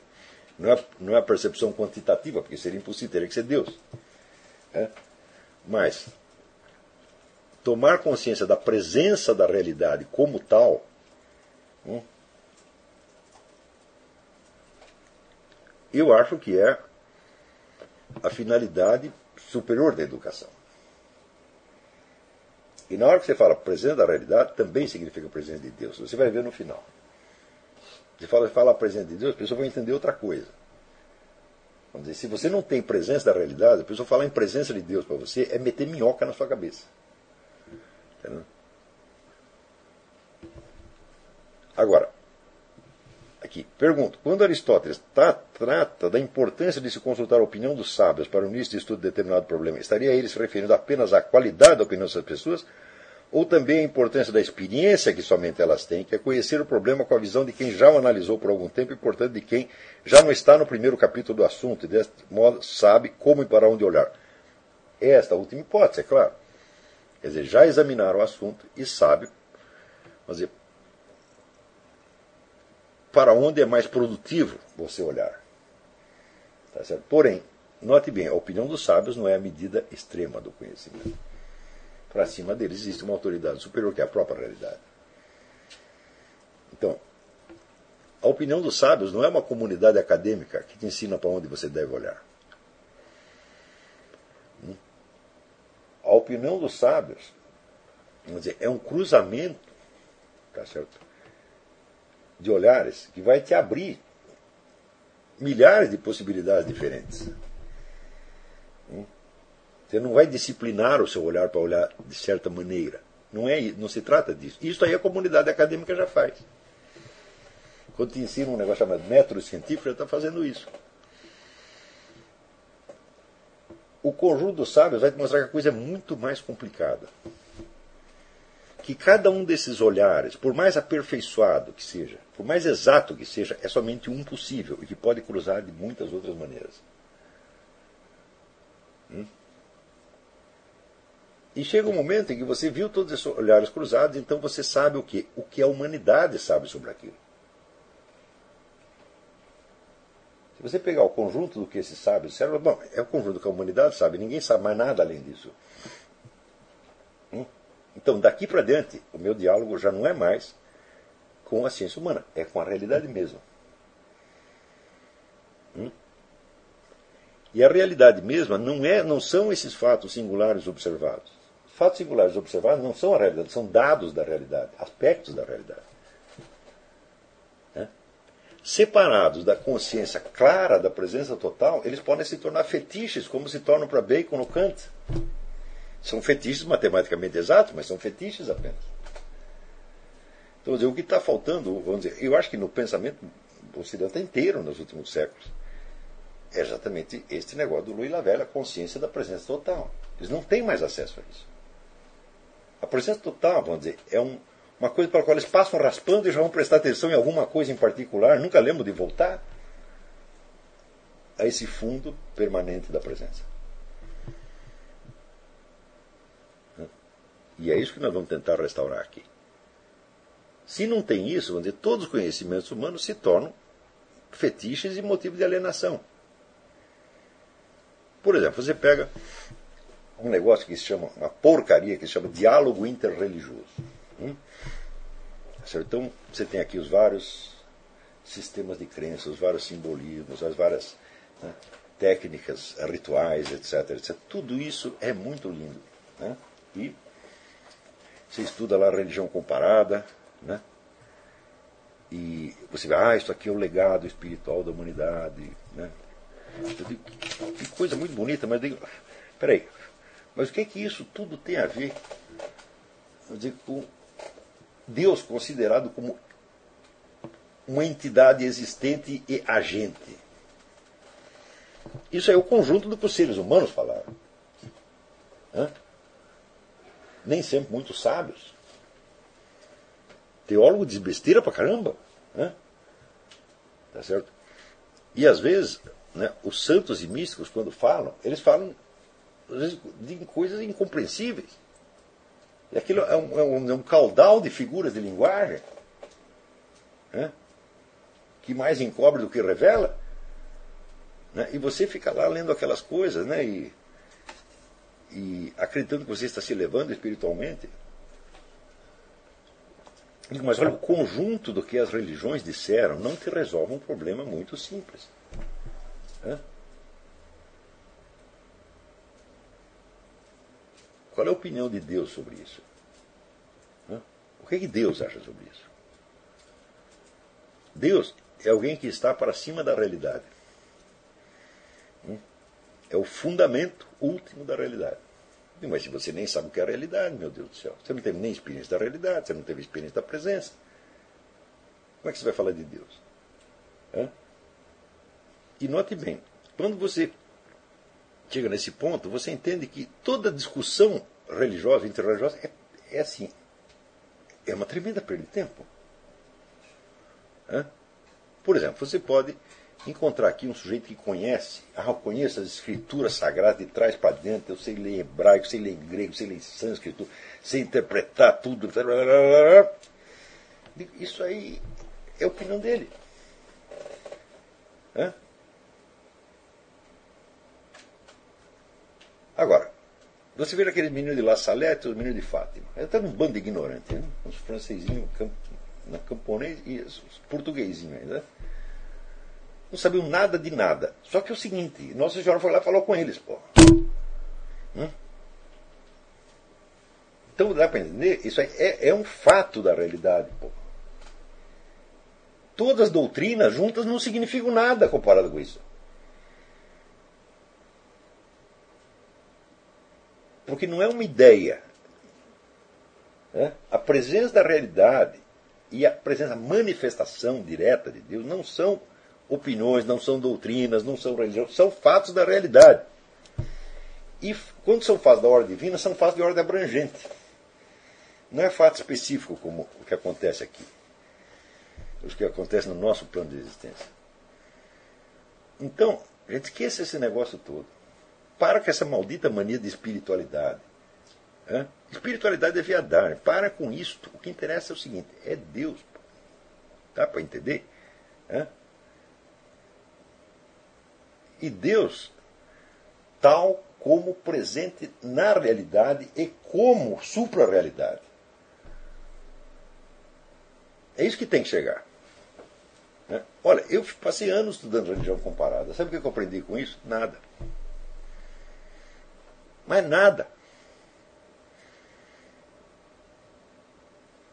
Tudo isso é muito bonito, dá para você se fingir de sábio, tá entendendo? Mas depois você entende que, olha, para lá, acima disso tudo tem um negócio que chama realidade, presença total. E para cima da presença total tem Deus. É isso aí que interessa. Né? O resto é perda de tempo.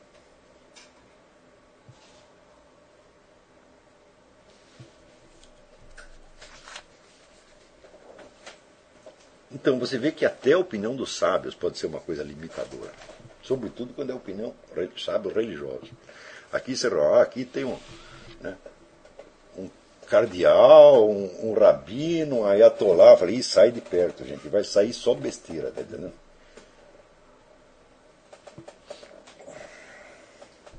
Porque quando eles divergem e querem se matar uns aos outros, tá tudo louco. E quando eles decidem, aqui nós vamos fazer aqui o diálogo interreligioso e vamos fazer paz, eu digo, ah, tem duas maneiras. Você pode fazer guerra, pode fazer paz. Mas tudo que vocês estão falando não foi Deus que falou, foram vocês, pô. Está entendendo? E o senhor me desculpe. Eu não estou interessado nem na sua guerra, nem na sua paz. Não dá tempo da gente ler tudo que vocês disseram, está entendendo? Então,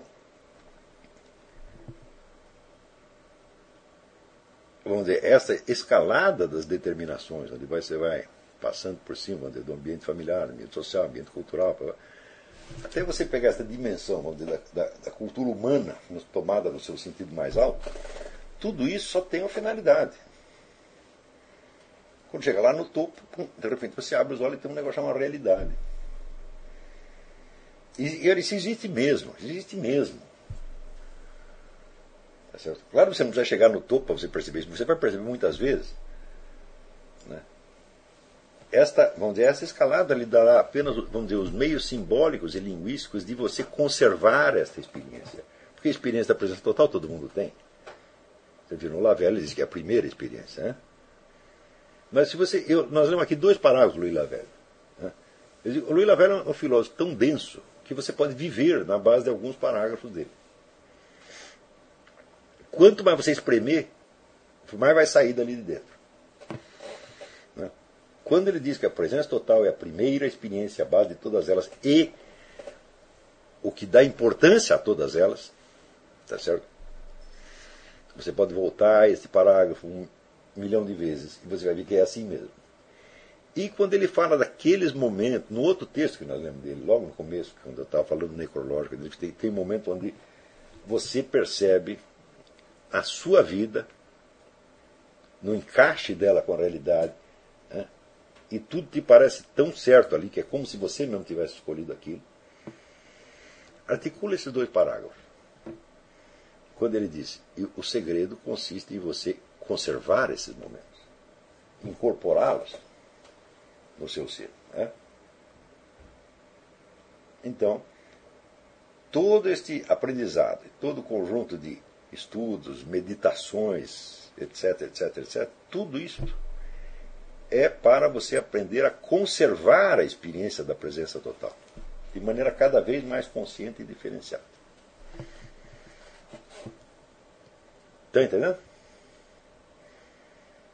Então, a partir daí, eu digo, bom, nenhuma autoridade humana faz sentido mais para você. O que seu fulano acha, ah, mas aqui o Richard Dawkins disse isso, o Bertrand Russell disse aquilo, o Eric Wegener disse aquilo. Né? E daí? É. Digo, ah, mas tem aqui um negócio chamado realidade, a realidade disse outra coisa. Pô.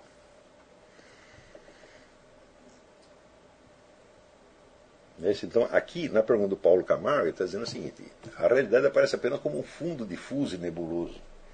E nós não sabemos para onde olhar. Então, existe essa experiência também. Então, quando você tem uma experiência anterior, um conhecimento acumulado, você dirige o olhar para o lado, certo. Só que eu não estou falando disso, eu estou falando de algo que vem muito depois disso. Está entendendo?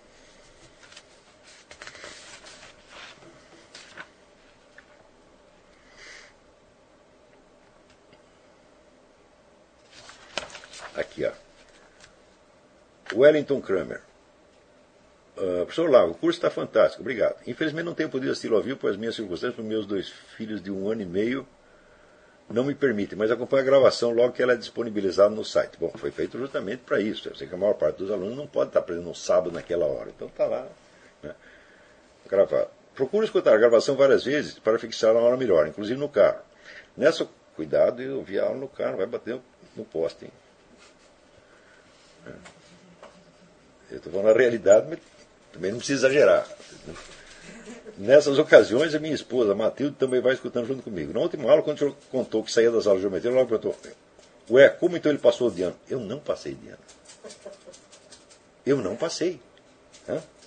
É claro que eu repeti. E no ano seguinte eles me passaram só por caridade. Eu falei, não, é um bom sujeito. Deixa assim mesmo. Mas aquele, aquele ano eu repeti. Não tinha jeito. Falei, eu desisti. O professor Geometria estava falando, o senhor entra, eu saio.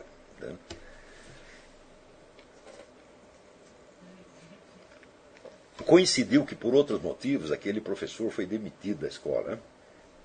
Outros motivos que não, não vieram caso. Tá certo? Então, como eu tinha sido reprovado por ele, eu acho que os caras ficaram com dó de mim. No ano seguinte, me passaram. Eu não faria isso, eu teria me reprovado eternamente.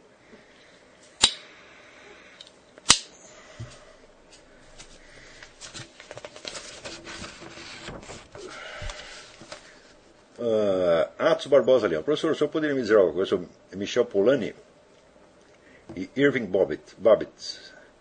É... Bom, o Michel Polanyi, ele escreve algumas coisas que se parecem com o que eu estava dizendo aqui sobre o negócio da realidade, sobre, vamos dizer, limitações internas da abordagem científica. Não é limitação externa, mas interna. Quer dizer que ela a ciência moderna ela observa certas coisas sob certo aspecto. Portanto, ela observa aspectos. E aspectos recortados de acordo com as hipóteses e as constantes que ela mesma pretende observar. Tá certo? Então, existe nela um, um, dizer, um, um elemento altamente subjetivista tá certo? e abstratista. Tá certo? O que faz com que toda a filosofia, da filosofia desenvolvida a partir dessa tradição de ciência moderna seja de natureza extremamente subjetivista. O próprio Husserl não vai conseguir escapar do subjetivismo. Quando ele chega né, no livro Ideias para uma Fenomenologia, estava indo tudo muito bem na, na, na filosofia do Husserl. Estava indo, pô, Quando chega no livro Ideias para uma Fenomenologia Pura e Filosofia Fenomenológica, ele parte para o subjetivismo total, total, total, porque não tinha jeito. E se você aceita esta tradição, você vai acabar no subjetivismo, não tem como escapar. E o Polanyi fez algumas observações neste sentido. Não com este radicalismo que eu estou fazendo, mas fez. Não. Quanto ao Bobbitt, Bobbitt é, é, é, é Irving Babbitt, né? não Bobbitt. É, é, é um, um, teórico da, da, da, democracia. Eu li muito pouca coisa dele. Me pareceu um sujeito interessante, mas que era, é, como é que se diz? Dava mais trabalho do que rendia. Posso estar enganado. Né? Ele pergunta, aquele livro do Altúcio já é um exemplo, digamos, para a cognitiva? Eu não li. Eu estou com esse livro na fila faz um tempão. Inclusive saiu uma tradução brasileira. Não, não examinei isso ainda. Vamos dizer, mas nesta época, né, é, logo posterior ao Renascimento, é, praticamente tudo que se escreveu ali já vem com paralaxe cognitiva desde o início. Por quê? Aquela época foi justamente onde se forma o conceito da ciência moderna. E ela se forma de uma maneira muitíssimo engraçada. É... Na época havia uma certa tradição de livros que eles chamavam livros de segredos. São processos ocultos da natureza. Né? Quando você vai ler, na verdade, parece livro de receita, né? ensinando um monte de truque, de magiquinha, etc. Mas no meio ali tem receitas culinárias, tem formulinha de, de, de, de remédios domésticos para isso, aquilo. Circulava muito como parte, vamos dizer, da herança né, ocultista que foi sendo desenterrada nesta, nesta época. Né?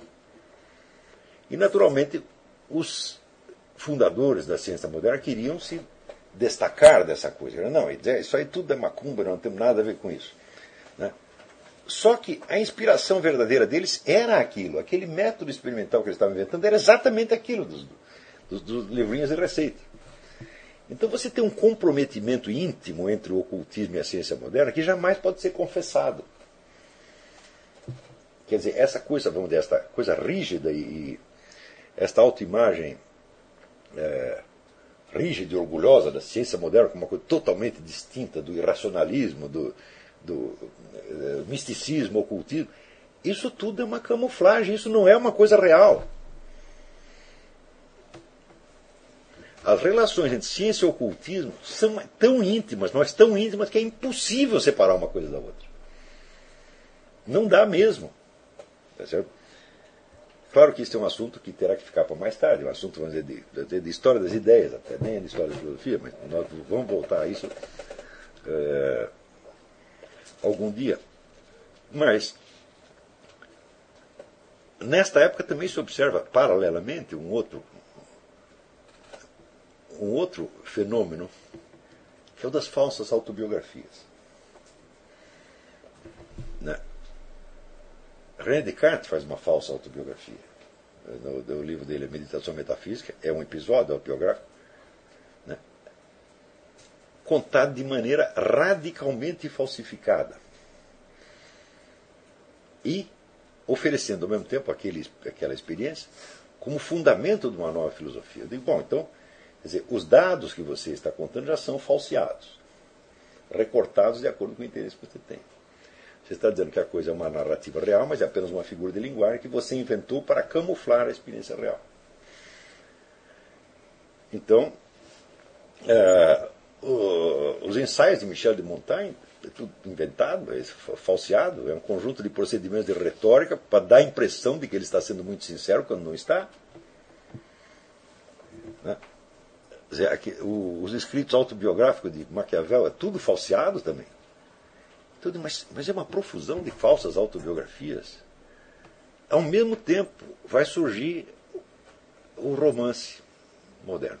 Começa a surgir o romance, que é uma história inventada, não tem pretensão de ser verdadeira, mas que através da ficção transmite alguma verdade profunda da, da natureza humana. Então, a partir dessa época é o seguinte: só dá para falar a verdade mentindo. E, só, e quando tenta falar a verdade, também está mentindo. Tá então, a verdade se torna objeto da ficção. Né? E a ciência tem um elemento ficcional e mágico ali dentro que ninguém quer reconhecer, mas que está ali presente, e que hoje a gente percebe com muita clareza. Né? Então, falando, esta é a época da paralaxe cognitiva. Mas foi ali que o Ocidente aprendeu a mentir. Quando passa dois séculos, né, chega no século XVIII, a mentira já é aceita como um procedimento intelectual normal. Por exemplo, Voltaire, Diderot. E com o tempo, dizer, eh, você vai aumentando este negócio da mentira e você pode. Quando você chega a ter né, fenômenos como, sei lá, da, da, da União Soviética, né, você tem um conjunto de mentiras que é imposto oficialmente até, sei lá, 300, 300 400 milhões de pessoas. É? Todo mundo sabe que aquilo é mentira, mas todo mundo tem que dizer amém. Eu digo, mas o que, que loucura é esta? Como é que chegou nisto? É? Você estuda as origens da ciência moderna, você vai descobrir. Essa ciência ela foi uma grande descoberta, mas ela veio com uma tara hereditária. E nós temos que cortar essa tara. Essa tara foi o quê? A rejeição da presença total a ideia de que o mundo das ciências pode coincidir com o mundo real. Ele não pode coincidir com o mundo real. Eles são construções feitas humanamente em cima do mundo real. O, o, o Husserl,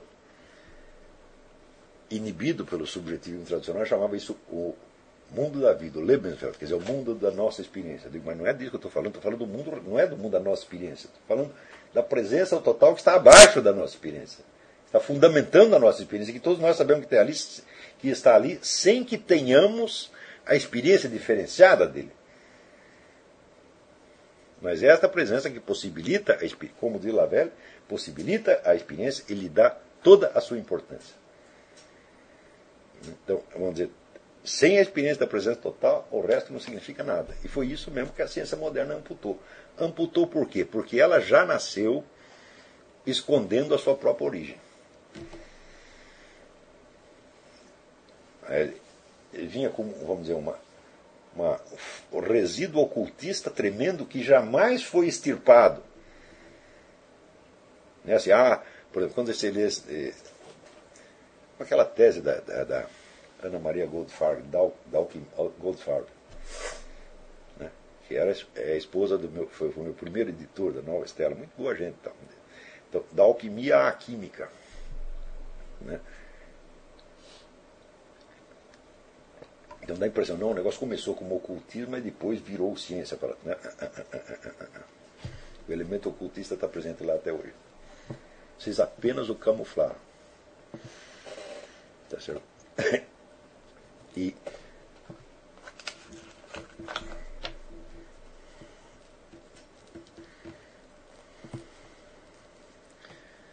camuflaram por quê? Porque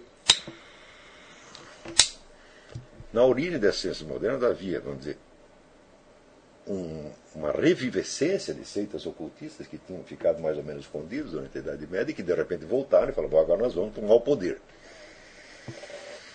É então nós vamos derrubar a Igreja Católica e nós vamos tomar o poder. Fala, bom, mas nós não podemos aparecer com aquela cara de feiticeiro, porque senão eles nos queimam e nós vamos nos desmoralizar. Então nós vamos encobrir com outro negócio e vamos, vamos dá a impressão de que estamos num terreno neutro. Então, este é um dos mitos fundadores da sociedade moderna, mas é um mito. Porque quando você lê livros sobre o iluminismo, diz, não, no iluminismo predominava ali né, a razão sobre a mística, etc, etc. Está absolutamente falso. Absolutamente falso. O conceito que eles tinham da razão é um conceito eminentemente fetichista e mágico. Então, quando você observa a cultura real da época, você vê que nunca pularam tantas seitas ocultistas, tanta, nunca houve tanta macumba quanto durante o iluminismo, praticado pelas mesmas pessoas que estavam ali arrotando razão para todo quanto é lado. Então, existe, quando existe o mito fundador, também tem a mentira fundadora. E nós temos que ter a coragem de sondar e descobrir, falar, alguém mentiu lá para trás, depois a geração seguinte esqueceu que era mentira, e viram o quê? Uma neurose, que é a neurose, na definição do meu amigo Ronald Alfredo César Miller, é a mentira esquecida na qual você ainda acredita. Então, como nos livrar da neurose? Descobrindo qual foi a mentira ancestral e parar de acreditar nela.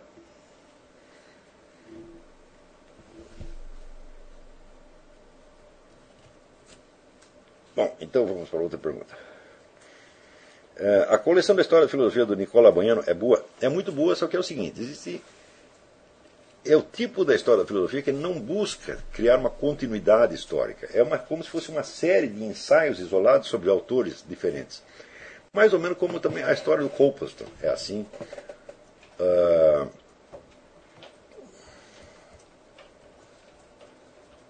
tem, tem várias, várias histórias que são que são concebidas assim, como uma série de estudos monográficos sobre autores diferentes. Né? Sem dar muito, vamos dizer, o, o, panorama histórico, o fundo cultural, etc. É uma das alternativas que existem em filosofia. Né? Em, história da filosofia. Tem muitas maneiras de fazer história, diferentes de fazer história da filosofia. Eu mesmo acredito que criei uma, uma outra fórmula, que é reportar tudo ao projeto originário e tentar ver, projeto socrático originário, e tentar ver o desenvolvimento inteiro da história da filosofia como diferentes reações ao, ao projeto originário. Né? Restaurando essa ideia, desse modo, um, uma espécie de unidade, uma unidade problemática da história da filosofia, não uma unidade linear, tipo hegeliana, mas uma unidade problemática.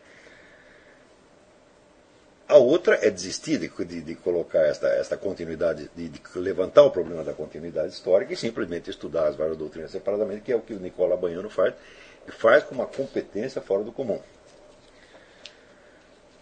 Uh, Fábio pergunta: uh, Você cita bastante em seus artigos obras de psicólogos menos lidos nas universidades. Qual o lugar desses autores na sua formação filosófica e que papel eles podem ter na nossa? Digo, bom, a, a psicologia do século XX é um negócio tão imensamente rico e tão formidável que quando você vê o que se ensina nas universidades brasileiras, dá você vontade de chorar.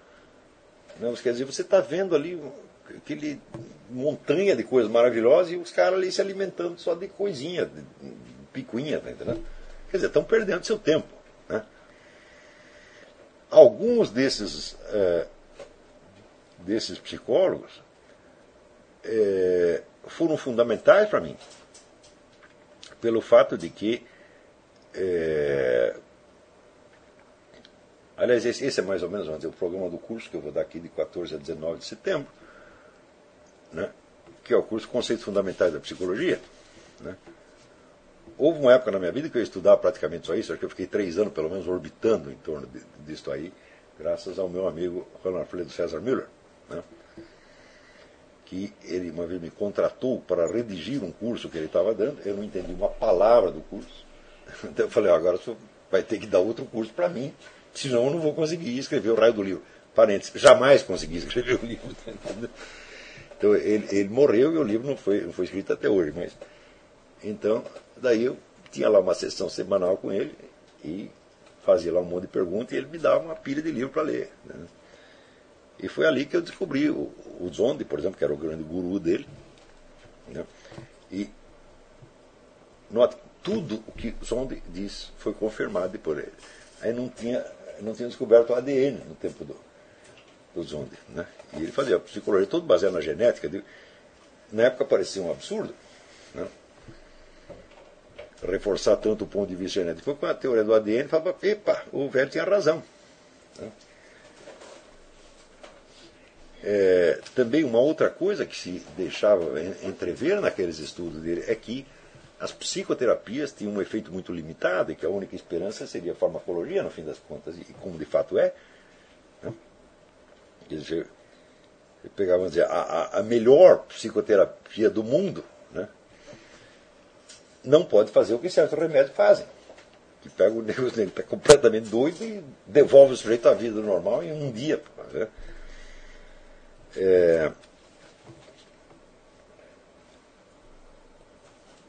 algumas outras obras, do Maurice Pradin, Tratado de Psicologia de Maurice Pradin, que é uma sucessão de, sucessão de iluminações. Por exemplo, eu acho que o Maurice Pradin foi o único sujeito que entendeu realmente a noção do que, que é um inconsci, o inconsciente.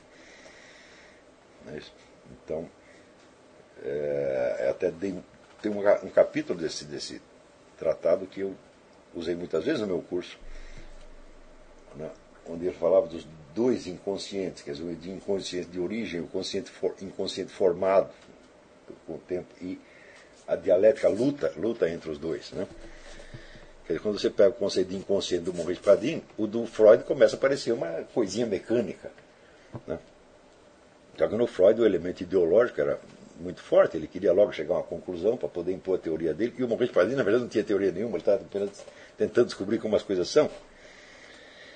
Né? É todo este universo imenso das caracterologias e tipologias, que é um dos assuntos mais interessantes que existem, para dizer, praticamente estudei todo, todas as tipologias caracterologias existentes. Tá? Então, a.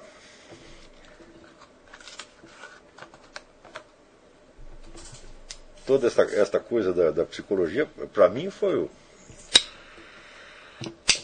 foi e é ainda um motivo de deslumbramento constante. Você perceber quanta coisa se descobriu em um século, quanta, quanta, quanta coisa maravilhosa. O Paul Diel, Victor Frankl, né?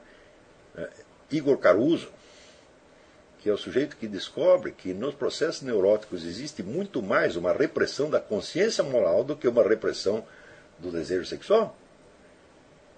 É, é muito mais fácil você uh, aceitar um desejo sexual do que você aceitar uma cobrança que vem da sua consciência moral. Essa é a primeira que você manda calar a boca. É a última que fala, a primeira que apanha.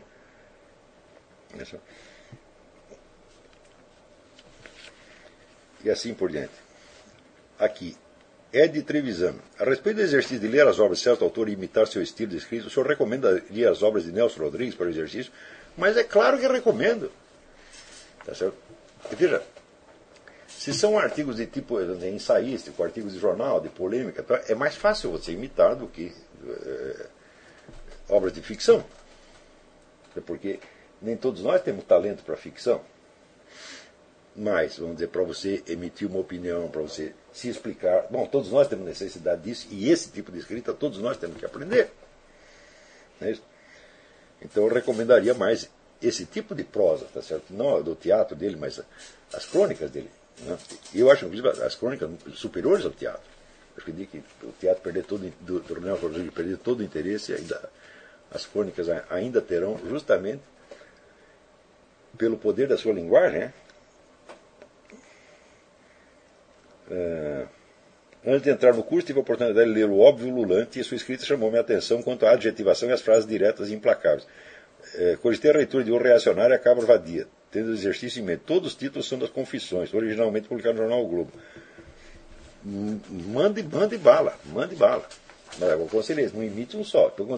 Quando você dizer que você já aprendeu mais ou menos os truques de um, você passa para o outro. Quer dizer, o Nelson Rodrigues é um escritor muito eficiente, mas ele não é um, ele não é um escritor estilisticamente rico. Os procedimentos dele são os quatro ou cinco, mas eles funcionam. A hora que você aprender, mas depois quando você lê um, um, um prosador, ele não é também um, prosador de, de, calibre máximo, ele não é nenhum Camilo Castelo Branco, não é nenhum Ortega y Gasset. Né? Então, um, um, autor que eu recomendo muito você ler, aprender, é Ortega y Gasset, que, mesmo quando ele está errado como filósofo, é, o que ele está dizendo não é tão importante. Ortega y Gasset é o maior prosador da língua espanhola, é, é, é o maior prosador da Península Ibérica, né? em, ao longo de cinco séculos, pelo menos. Ninguém escreve como Ortega y Gasset é o mágico da, da, da, do idioma. Mas lê, em espanhol, não lê em tradução. Não. É...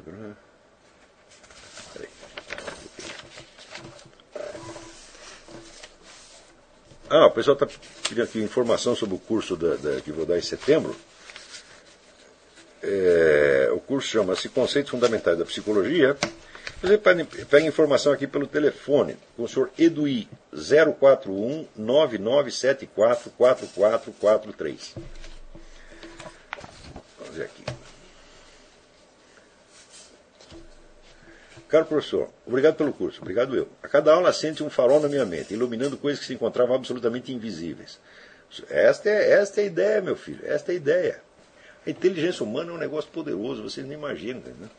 Pessoas às vezes só não são tão inteligentes quanto podem Porque ninguém disse para eles que inteligência existe. Você é educado desde o início para entender que você é um imbecil programado pelo ambiente. Essas coisas, essas frases que não querem dizer nada. Né? É, é, sobre o karma familiar, esse assunto sempre me interessou muito. Gostaria de saber o nome do psicólogo mencionado e, se possível, alguma literatura a respeito. O psicólogo chama-se Lipot. Lipot é, é, o equivalente húngaro de Leopold. Zondi. Me disseram que se pronuncia Trondi, mas eu não sei, porque a língua húngara é impossível de aprender. Você chega na Hungria, as pessoas parecem que estão falando, eu não acredito que elas estão falando alguma coisa. Né? É um povo maravilhoso, mas uma língua desgraçada. Então, é, Zondi escreve S-Z-O-N-D-I. É, existe um único livro dele traduzido em português, traduzido pelo Dr. Juan Alfredo César Milho, o livro chamado Introdução à Psicologia do Destino. Por incrível que pareça, às vezes se encontra ainda alguns exemplares disso publicados pela editora Manole, M-A-N-O-L-E.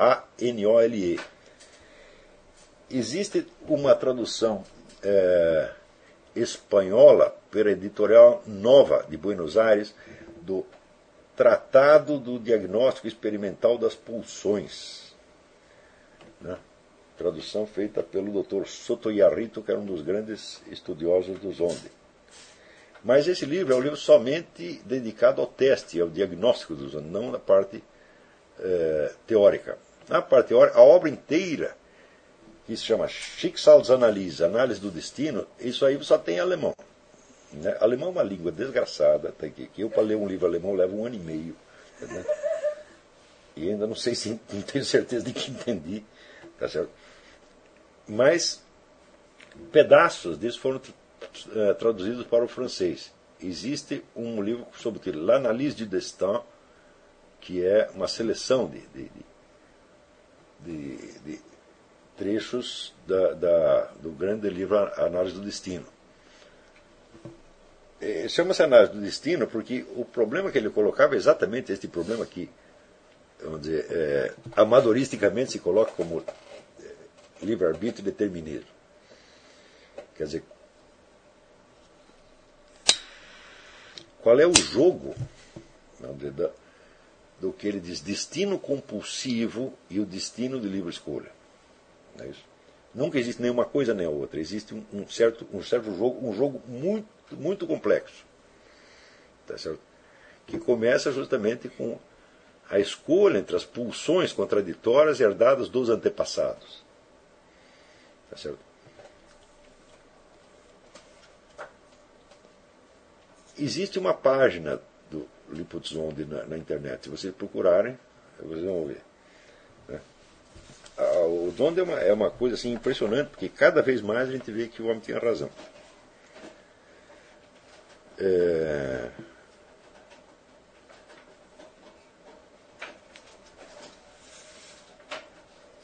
Vamos ver aqui.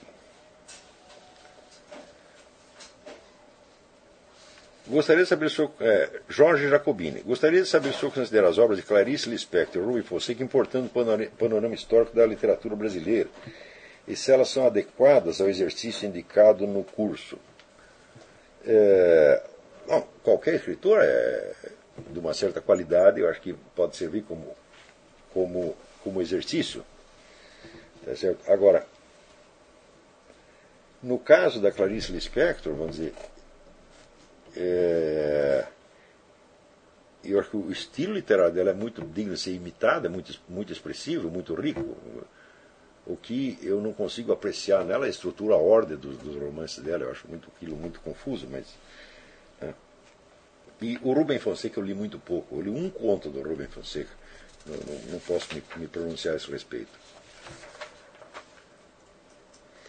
Bernardo Camargo, ainda sobre a onipotência do ambiente, quando o senhor se referiu à mediação exercida pelo nosso aprendizado, isso pode ser entendido também como mediação exercida pela nossa matriz pessoal de intelecções possíveis? Esclarecer melhor a pergunta. O ambiente tem uma ação diferenciada em cada pessoa, devido também ao impacto relativo que determinada situação tem para cada um de nós, devido a fatores constituintes diferenciados em nosso caráter, genética, história familiar, fisiologia? Mas é evidente que sim. Quer dizer, você vem ao mundo com uma certa constituição genética uma certa constituição caracterológica. Existem certas constantes em você que não vão, não vão mudar, você vai filtrar, filtrar tudo isso. Então, é, a influência do ambiente, certamente, ela, ela, ela vai moldar você em parte, mas ela terá de se amoldar naquilo que já está pronto. Tá isso que já está pronto, veja, também não é unívoco, porque você vem já com a Constituição formada, mas na própria Constituição existem elementos conflitivos. Por exemplo, as diferentes heranças dos antepassados. Tá certo? É, que você vai ter que combinar de alguma maneira.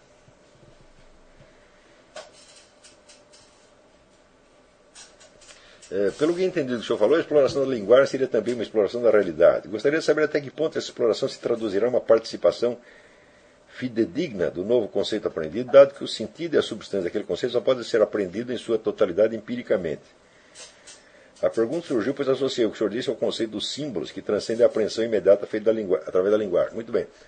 É claro, nova, cada nova palavra aprendida é uma matriz de figuras de linguagem possível. Quer dizer, você vai usar aquela palavra em muitos contextos diferentes, com muitos sentidos diferentes, e acumular é, sentidos de algum modo.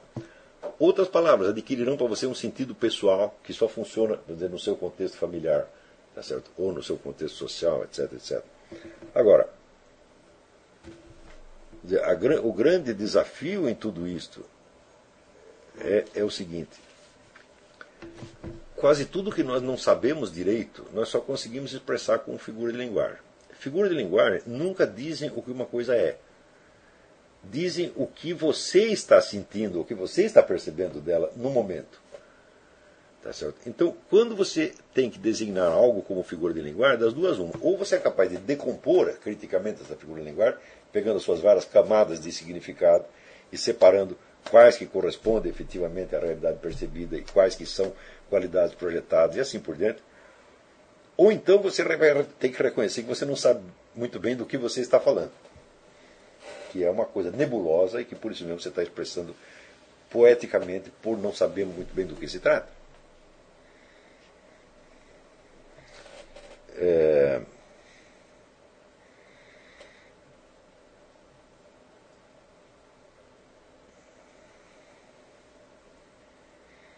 É, Alexandre Carpes. Professor, assisti. Essa pergunta é interessante.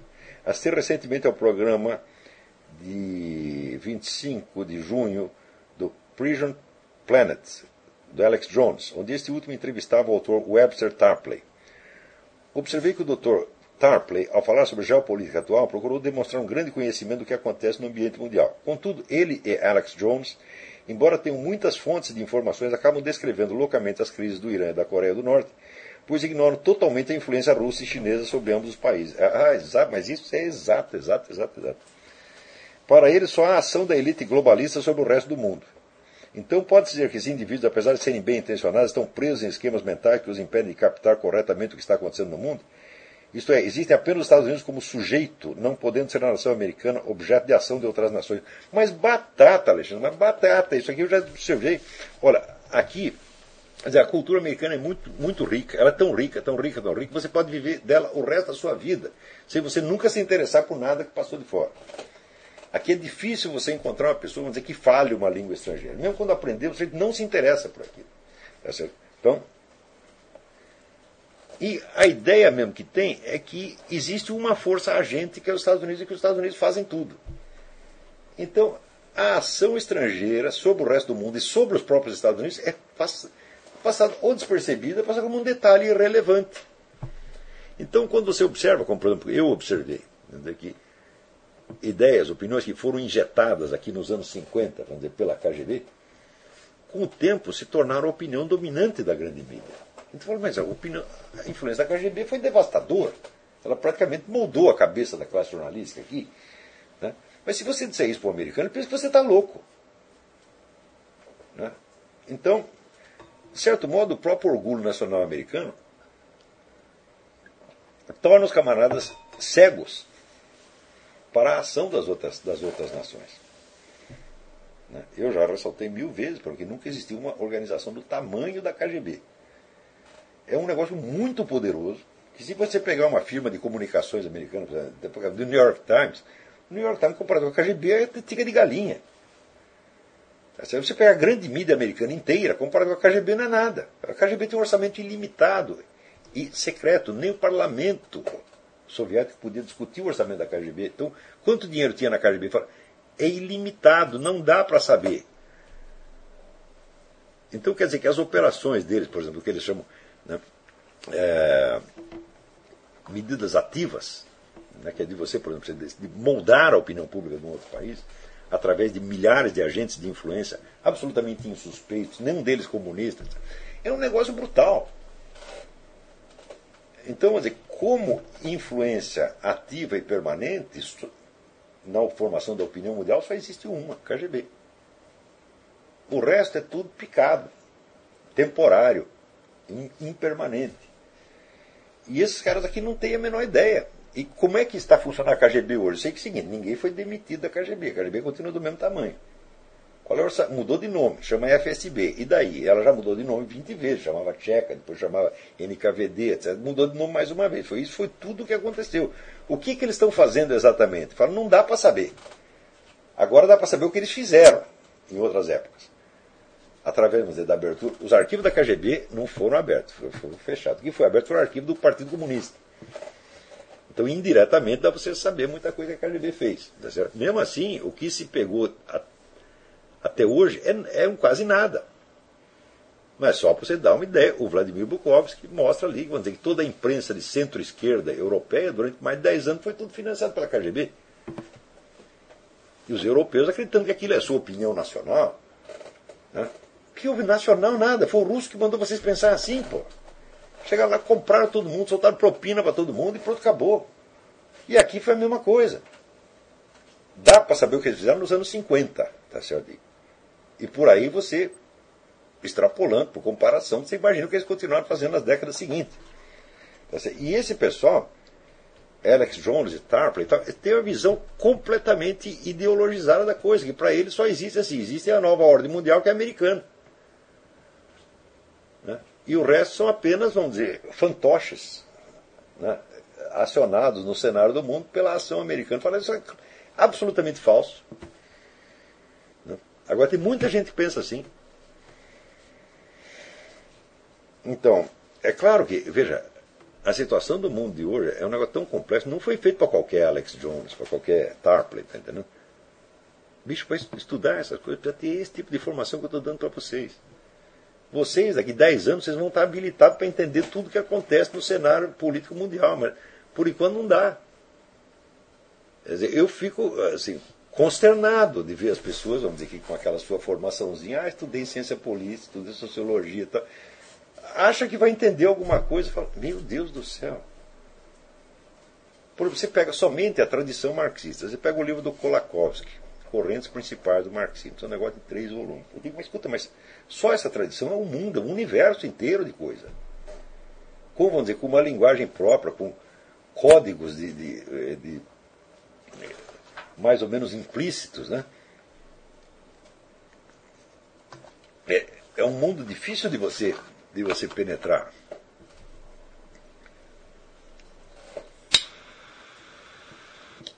Agora, você pega uma outra linha de investigações, né, que é socialismo e organizações ocultistas. De que se você estudar a vida estudando marxismo, passar a vida estudando marxismo, né, você nunca vai saber disso. Agora, se você estudar isso, se você conhecer o Marquinhos, você também não vai entender. Então, esta linha de ocultismo e socialismo, como ocultismo e ciência moderna, é uma coisa que surgiu no interesse acadêmico muito recentemente, e, e você vê os estudiosos às vezes chegando no assunto é, sem ter as categorias. Por quê? Porque o horizonte deles é o que se chama comunidade acadêmica. Então eu digo, não dá, eles vão entender até um certo ponto, passando daí não, não vão entender. Não. Por exemplo, ainda tem, ainda tem gente que acredita, aqui está cheio de gente que acredita, no, naquele trecho do, do Tocqueville, Alexis de Tocqueville, na Democracia na América, onde ele fala da tradição das revoluções e ele diz a base das revoluções é o ideal da democracia. Né? Eu digo, mas escuta, mas se, você, se o ideal das revoluções é o ideal da democracia, como é que elas criaram as piores ditaduras de todos os tempos? Foi um equívoco. É? Em suma, a ideia de democracia não tem nada a ver com as revoluções. A revolução é uma coisa completamente diferente. Não tem nada a ver com isso. Hoje eu entendo que o processo revolucionário pouco tem a ver com a natureza das propostas políticas que ele apresenta. Ele é um fenômeno tá de ordem estrutural, de, ordem cognitiva, tá entendendo? que você pode trocar as propostas políticas mil vezes. Você pode fazer proposta é, democrática, socialista, fascista, é, anarquista, nacionalista, o, que você quiser. Entendeu? Mas o pessoal acredita que é possível você entender, por exemplo, uh, as revoluções estudando-as do ponto de vista das suas ideologias e das suas propostas políticas. Não é possível. Não é possível. Eu mesmo acreditei nisso muito tempo.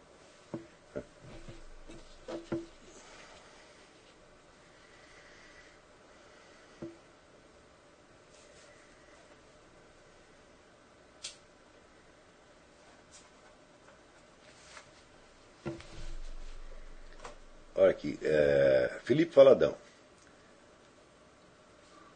Lendo o capítulo 1, Origens da Vida Espiritual, do livro de Adolfo Tanqueray, indicado pelo senhor. A Vida Espiritual, tratado, ele leu na tradução inglesa. Eu nem sabia que existia uma tradução inglesa. É, tratado de, de, Teologia Cética e Mística. Cheguei ao seguinte trecho das páginas 35 e 36. É, o Filho de Deus se encarna e assim se torna o chefe da humanidade, a cabeça do corpo místico, cujos membros, tendo uma vontade. É, é, cujos membros que têm uma vontade por si mesmos são. É, ah, o corpo místico por si é impecável. Né? É, a vontade livre lhe dá o poder de se afastar é, dos bens reais para o que é somente um bem aparente. Isso implica o poder de se apegar ao bem aparente, preferindo ao anterior, quer dizer, ao bem verdadeiro. Esta mesma escolha é o que constitui o pecado. Como diz Santo Tomás de Aquino, a impecabilidade só pode ser encontrada onde a vontade livre se identifica com a lei moral. Isto é privilégio de Deus. Presta atenção. Se a livre vontade, daí prossegue o Felipe Faladão, se a livre vontade se identifica com o conceito de livre-arbítrio que o professor se referiu na última hora, gostaria de conhecer a opinião do professor sobre a profissão, posição de Santo Tomás de Aquino acima exposta. Feliz coincidência, porque era exatamente disso que eu estava falando. Eu disse que nós nem somos determinados e nem temos livre-arbítrio. É? Nós temos a liberdade de escolher entre distintas determinações e de deixar que Deus nos determine e nos infunda a sua liberdade. Então, Deus pode nos tornar livres. É, é isso que eu disse. Quer dizer, é muito mais complicado que saber. Ah, nós temos determinismo ou livre-arbítrio? Fala, como temos? É? Tem um milhão de determinismos diferentes, contraditórios. Você não, onde você não pode ser totalmente determinado por nenhum deles, porque eles se anulam uns aos outros. Tá certo? E por outro lado, a liberdade tomada como absoluta, eu acabei de dizer, só um pode ter liberdade. Né? E se um tem a liberdade absoluta, ele determina tudo e, portanto, vai determinar quem está em volta. Então, esse é Deus. Tá certo? Então, Deus tem a liberdade absoluta.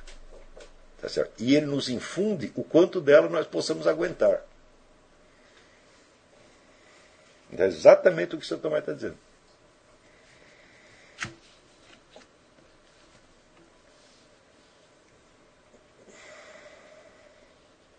É,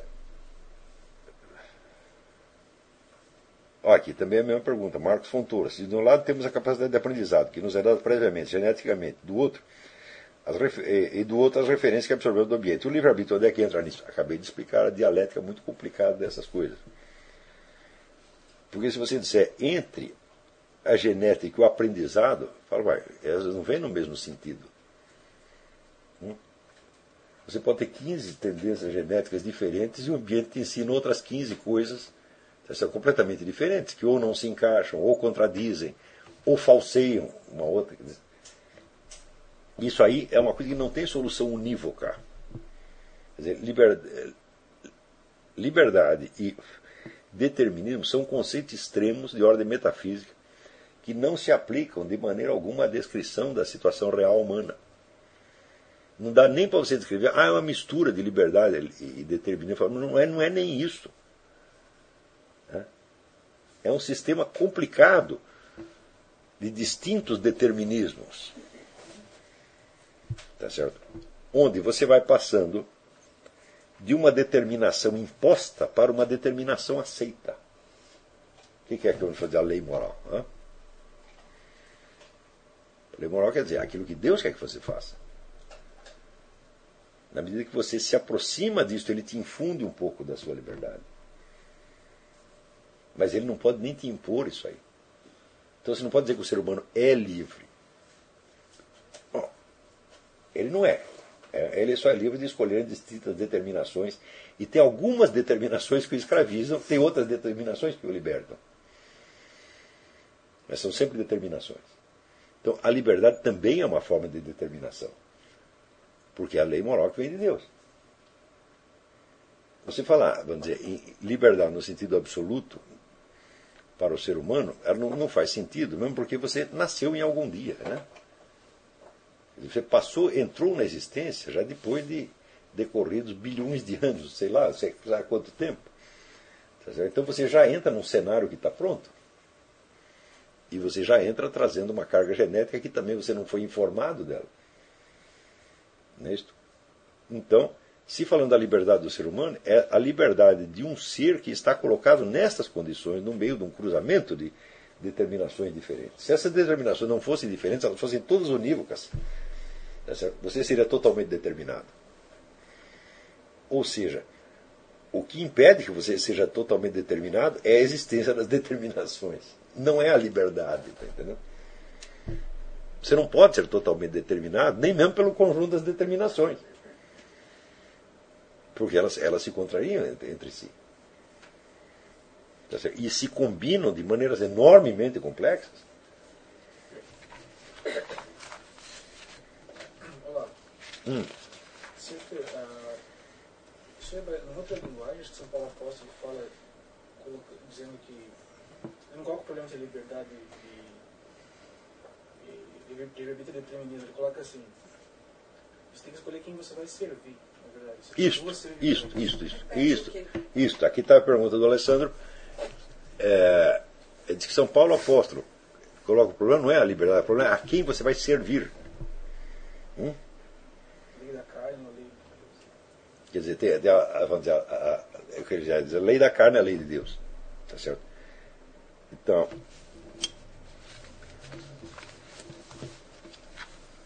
então da carne, esse conjunto de, vamos dizer, de determinações imediatas de ordem terrestre, material, tá certo?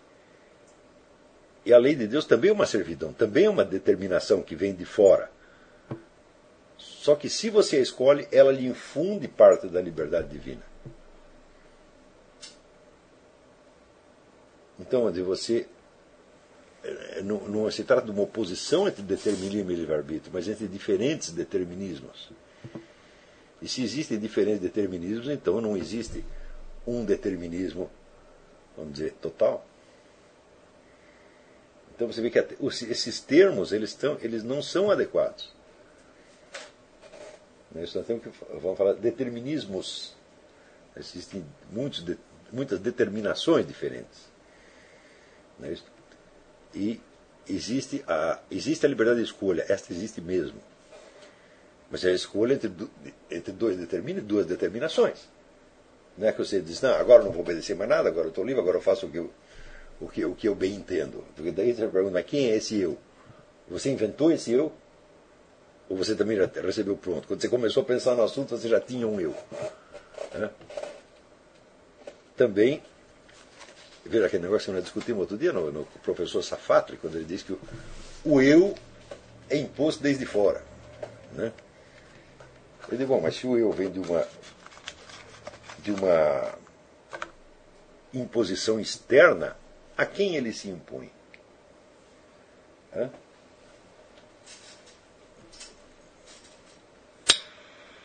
tem que existir alguma coisa antes para a coisa poder se, este, esta imagem do eu poder se impor. E isso que existia antes não é uma imagem do eu, é uma pessoa real. Então, o eu que, se forma, que será imposto de fora, ele não pode ser totalmente imposto de fora, por quê? Porque existe uma pessoa real a qual vai se impor e essa pessoa não foi imposta de fora. A pessoa já existia. Está entendendo? Quer dizer, tudo isso, vamos dizer, são, são maneiras abstratistas, mecânicas e, no fim das contas, pueris de colocar o problema. Que querem chegar, vamos dizer, uma resposta. É isto ou aquilo? Fala, peraí, é você que está propondo essa regra do jogo? Eu quero saber como as coisas são de fato e não se existe determinismo ou livre-arbítrio. É? Não vem me forçar a vestir essa pergunta como uma camisa de força, é truque do diabo. Pô. É? Vamos lá. É...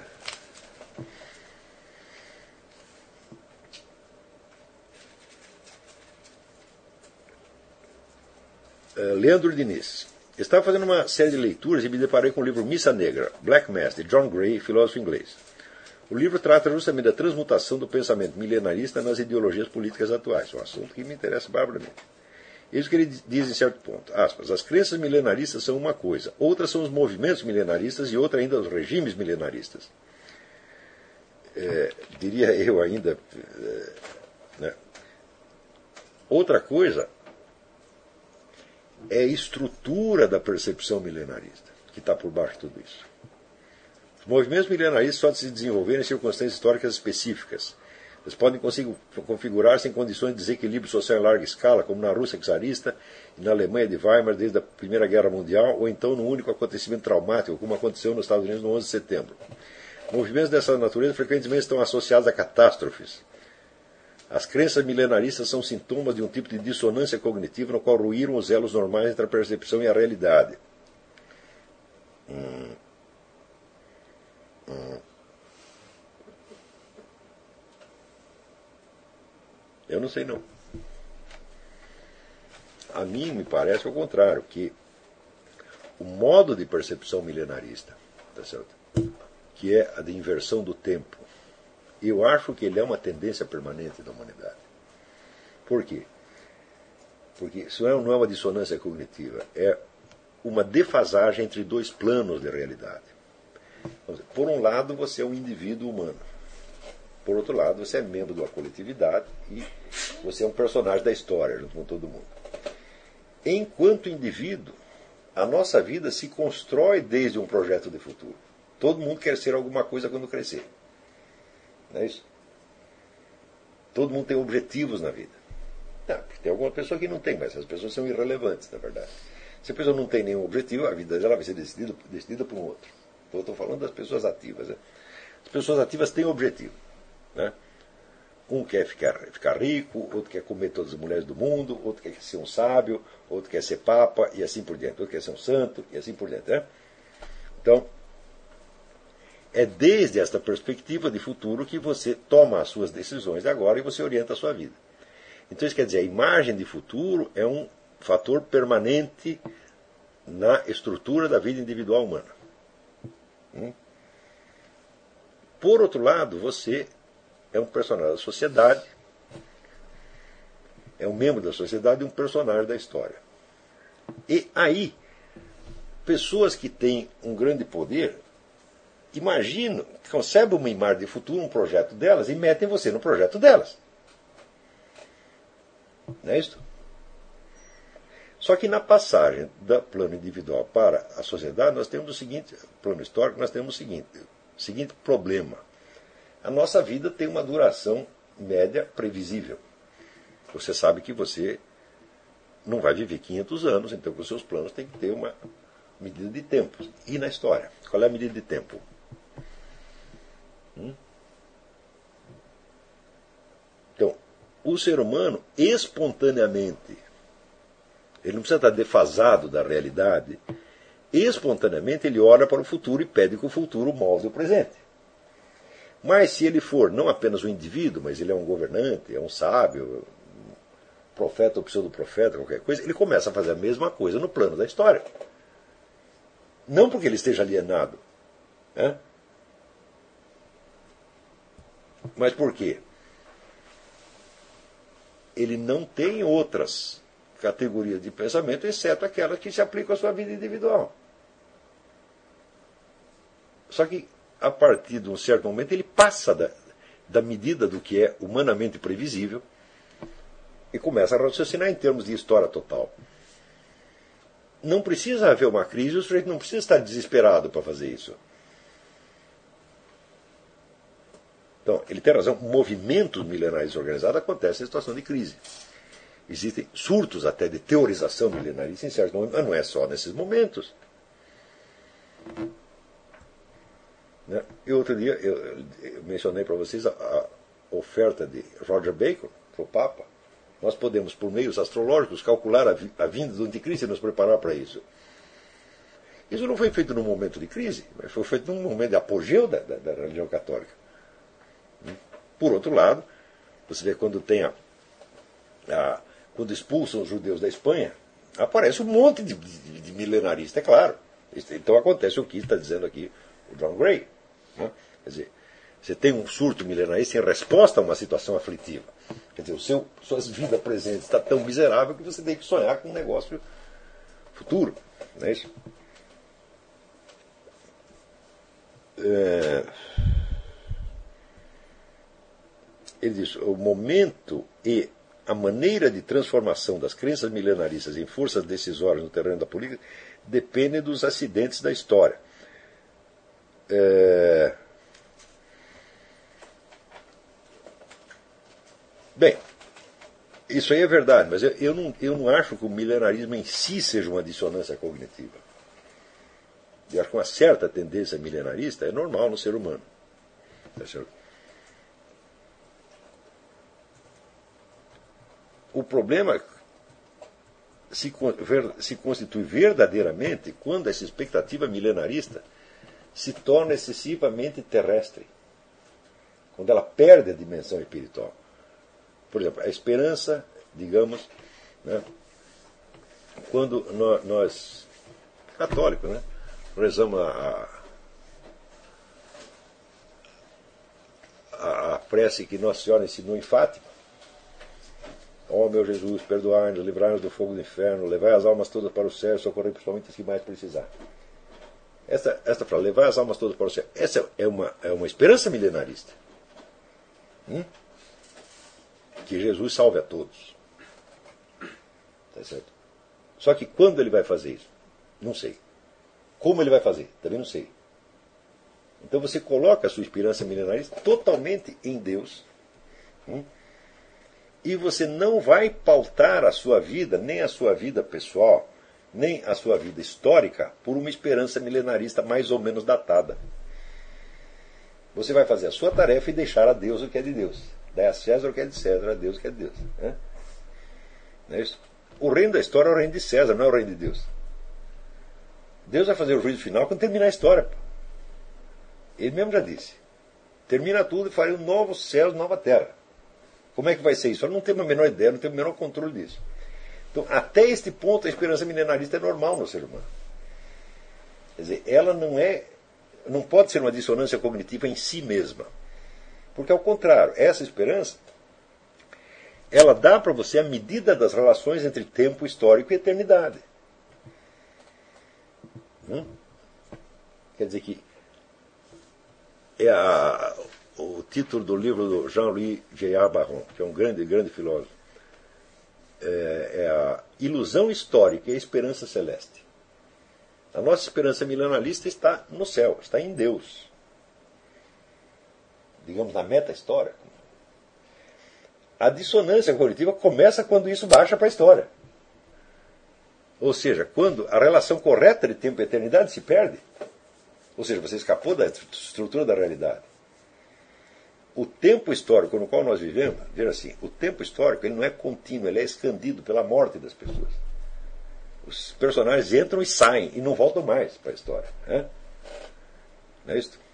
Então, para aquele que morreu, a história terminou. Mas, vamos dizer, uma continuidade histórica. Não, a continuidade histórica só existe se você pensar bem no nível abstrato e verbal. O historiador, o sujeito que raciocina sobre a história, ele descobre certas linhas de continuidade que materialmente não existem. Por exemplo, quando nós falamos em a própria noção de milenarismo. Aqui apareceu um fenômeno milenarista e anos depois aparece outro. Sem nenhuma ligação causal entre um e outro. Nós percebemos uma, o retorno de uma estrutura. Essa percepção só existe no nível da abstração, ela não existe materialmente na história.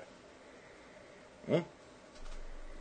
E ela só pode ser entendida justamente na relação entre tempo, tempo histórico e eternidade. Não é isso? Então, isso quer dizer que a história, no sentido material da coisa, é totalmente descontínua.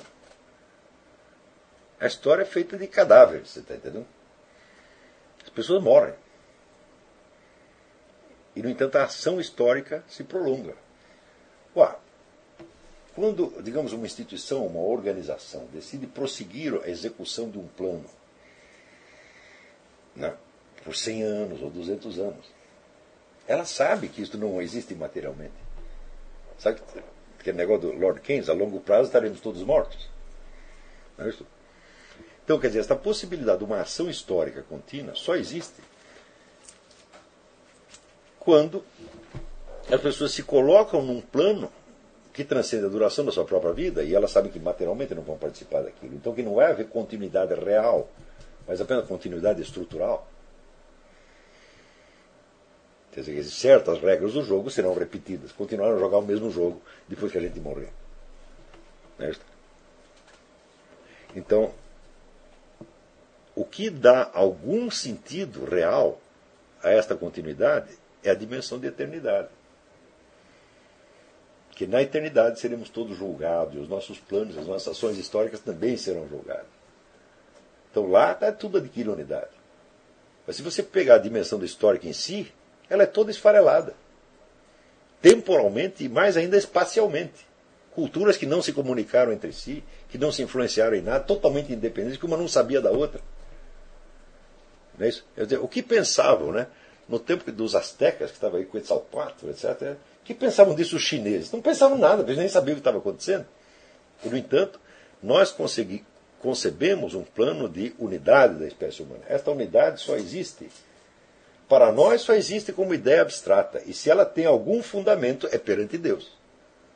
Sem a ideia do vamos dizer, Deus universal, não há humanidade alguma. A própria ideia de humanidade é dependente da ideia de Deus. Ou humanidade é apenas uma abstração, um nome, ou ela é um personagem diante de Deus. É então, por isso que o milenarismo em si não é uma coisa doente esperança milenarista faz parte da, da, da, é uma tendência permanente da espécie humana. E uma tendência boa, no fim das contas. Se você pegar o que, que é o judaísmo inteiro, é um milenarismo. Ele inteirinho. Né? Por quê? Tem uma estrutura histórica, teve uma origem e vai ter um fim. E a nossa esperança está colocada no fim. O que, é o cristianismo inteiro? É um milenarismo. Né? Mas não é um milenarismo terrestre. A dissonância começa quando se torna um milenarismo terrestre. E daí você está aplicando ao plano terrestre coisas que só fazem sentido no plano da eternidade. Por que, que é a eternidade? É a simultaneidade de todos os momentos. Portanto, é o contrário do que é a continuidade histórica. Hum? Agora, quando você projeta essa esperança milenarista na Terra, o que, que você faz? Você pega um momento do fluxo histórico, isso foi muito bem explicado pelo Eric Fögel, você pega um momento do fluxo histórico e você o cristaliza como se ele fosse ficar parado. É? Então, ah, é o fim da história. Fala, ah, bom, e depois do fim da história, como é que faz? A história continua. Não há fim. Só há fim na eternidade, no plano da eternidade. E Santo Agostinho explicou isso direitinho. Né? Então, não há continuidade nem unidade na história humana a não ser perante Deus. Então, se você abole Deus, então você tem que inventar uma história que tem unidade. E você criar um fetiche. Tá certo? E você fazer com que essas concepções abstratas de historiadores e de filósofos da história se tornem uma coisa materialmente existente. É claro que isso é um fetiche, isso é uma idolatria, isso é uma estupidez fora do comum. Então, agora, o momento e a maneira da transformação das crenças milenaristas em forças decisórias no terreno da política depende dos acidentes da história. Sim e não. Por quê? A partir do momento em que você terrestrializou a ideia milenarista, a tendência de transformá-la em ação histórica é quase incoercível. Agora, você não conceberá uma, um apocalipse terrestre se você já não perdeu a noção da eternidade. Está compreendendo?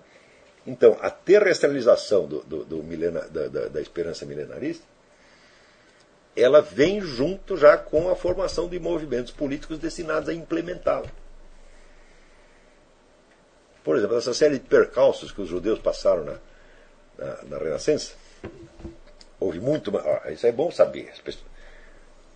Perseguição para valer os judeus só na Renascença, não foi Idade Média, não, meus filhos. Né?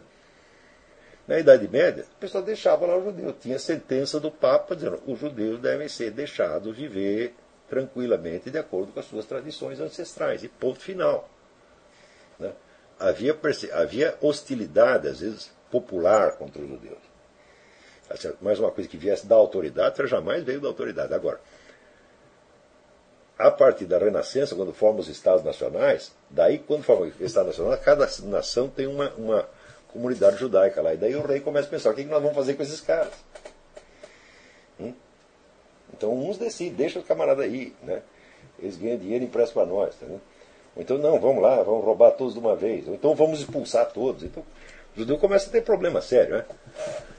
E quando começa a ter problema sério, daí aparece a cabala de Isaac Luria que já é um projeto de ação política. Um projeto inteiro.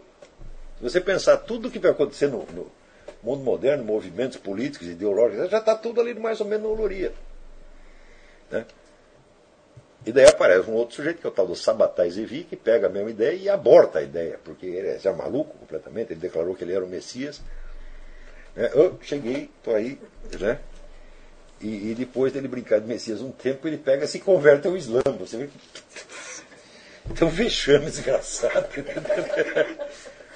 o Gershom Scholem, ele diz que o Sabatai Zevi foi inspirado pelo Luria, mas tem gente que diz não, ele foi o cara que estragou tudo. Digo, bom, deve ter as duas coisas, quer dizer, em parte se inspirou no Luria, em parte estragou tudo. Tá mas você vê que já é, é no Isaac Luria, ele ainda tentava articular o negócio do, do, do, da salvação terrestre com a perspectiva judaica tradicional. Até ainda tentava, mas eu acho que não dá certo, não, porque dizer, nós, nós temos que corrigir o mundo né, para quando vem o Messias. Digo, mas se você vai corrigir o mundo, o mundo vai estar todo santificado, o Messias vai fazer o quê? Você está entendendo? Não, não, não entendo, né? Então, é, mas ali já tinha a perspectiva de uma reorganização política do mundo. Você imagina, o povo que está lá ferrado, está sendo chutado por quanto é lado. Ah, nós vamos consertar o mundo. Pô, aí o Gray tem razão, quer dizer, é a, como diria o Nelson Rodrigues, o fracasso subiu na cabeça. não tem nem onde, nem onde dormir. Vai no hotel, eles não aceitam ele. Fala, pode deixar, eu estou aí consertando o mundo. Né? Então é claro que é grandeza, né? a grandeza da desgraça. Né? Mas nem sempre é assim tem outros projetos milenaristas que são alimentados pelo próprio poder. O sujeito está lá em cima, né? E você, você pegando, vamos dizer, no outro extremo, né? exemplo dos judeus, vamos exemplo dos nazistas. Né? Você vê que os projetos de Hitler foram crescendo com o tempo. Né? Primeiro ele era o cara que ia resolver o problema da Alemanha. Vamos tirar a Alemanha do buraco. Pá, pá, pá, né? E fez algum sucesso, ganhou dinheiro, o país conseguiu prosperar, fez a indústria, etc, etc. Daí começou a. Né? Ah, nós vamos dominar aí a França e não sei o quê, papapá, papá, vamos dominar a Rússia. Falou, bom, aí. É uma expectativa milenarista. Nós vamos criar, ó, o Reich de mil anos, na própria ideia dos mil anos, ele já pega essa figura tradicional dos mil anos e transpõe para o fenômeno histórico-político do momento, que ele mesmo está criando. Tá certo? Então,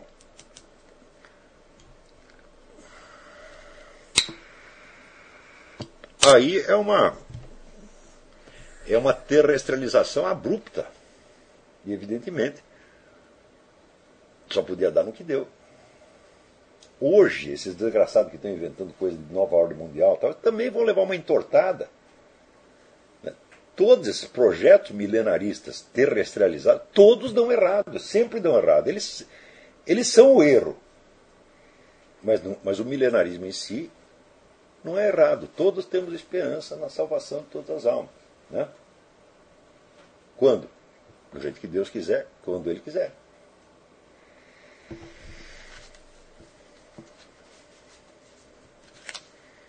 É,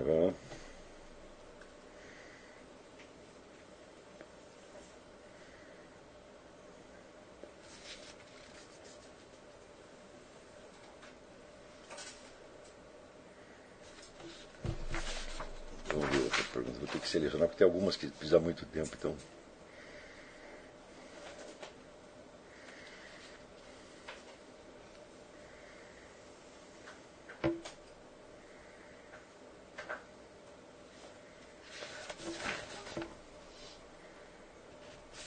Minha pergunta é, Bruno Silva, minha pergunta é sobre o exercício de imitação dos clássicos. Há autores com cujo universo imaginário não consigo ter a mínima empatia, embora reconheça neles a grandeza da expressão. Nesse caso, a minha imitação tem assumido invariavelmente a forma de paródia. paródia é um exercício excelente. A imitação galhofeira é suficiente para os fins almejados pelo Se você não, não fique nela só, evidentemente, você tem que ter a imitação positiva mesmo, a imitação por admiração, que é aquilo que você quer ser, mas existe sempre um modelo, existe em retórica a figura do antimodelo. Quer dizer, você pegar um autor que você quer ser exatamente o contrário dele. Não é isso?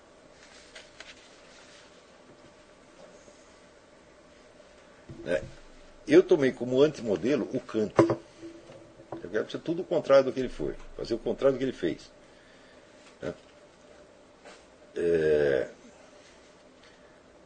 Bastaria copiar as escolhas do vocabulário, fraseados, giro linguísticos, seria melhor saltá-los.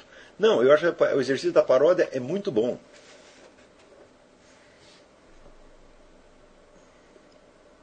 É, pergunto isso porque percebo no tom humorístico a inevitável posição de recuo que me parece a sua essência, desde que me põe maliciosamente a julgar aqueles com os quais deveria aprender. Agora, não, não comece fazendo isso aqui. Faça imitação positiva primeiro. E isso, e isso depois. Porque você vai precisar de um arsenal de recursos positivos até para você poder fazer isso. Não é isso? Vamos lá.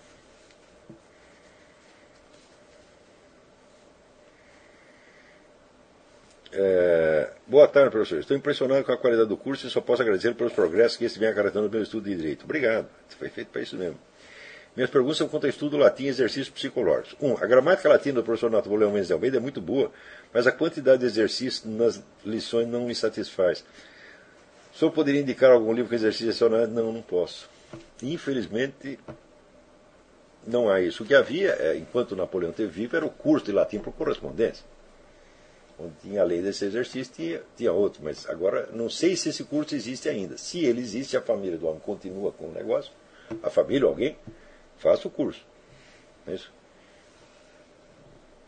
Segundo, na linha dos exercícios do padre Narciso Virala, ou outro que o senhor considera mais apropriado, poderia indicar algum autor para reduzir o comportamento de procrastinação? Isto é um problema que me afeta e me incomoda. Um momento, um momento. Peraí, precisa ver se você está procrastinando mesmo.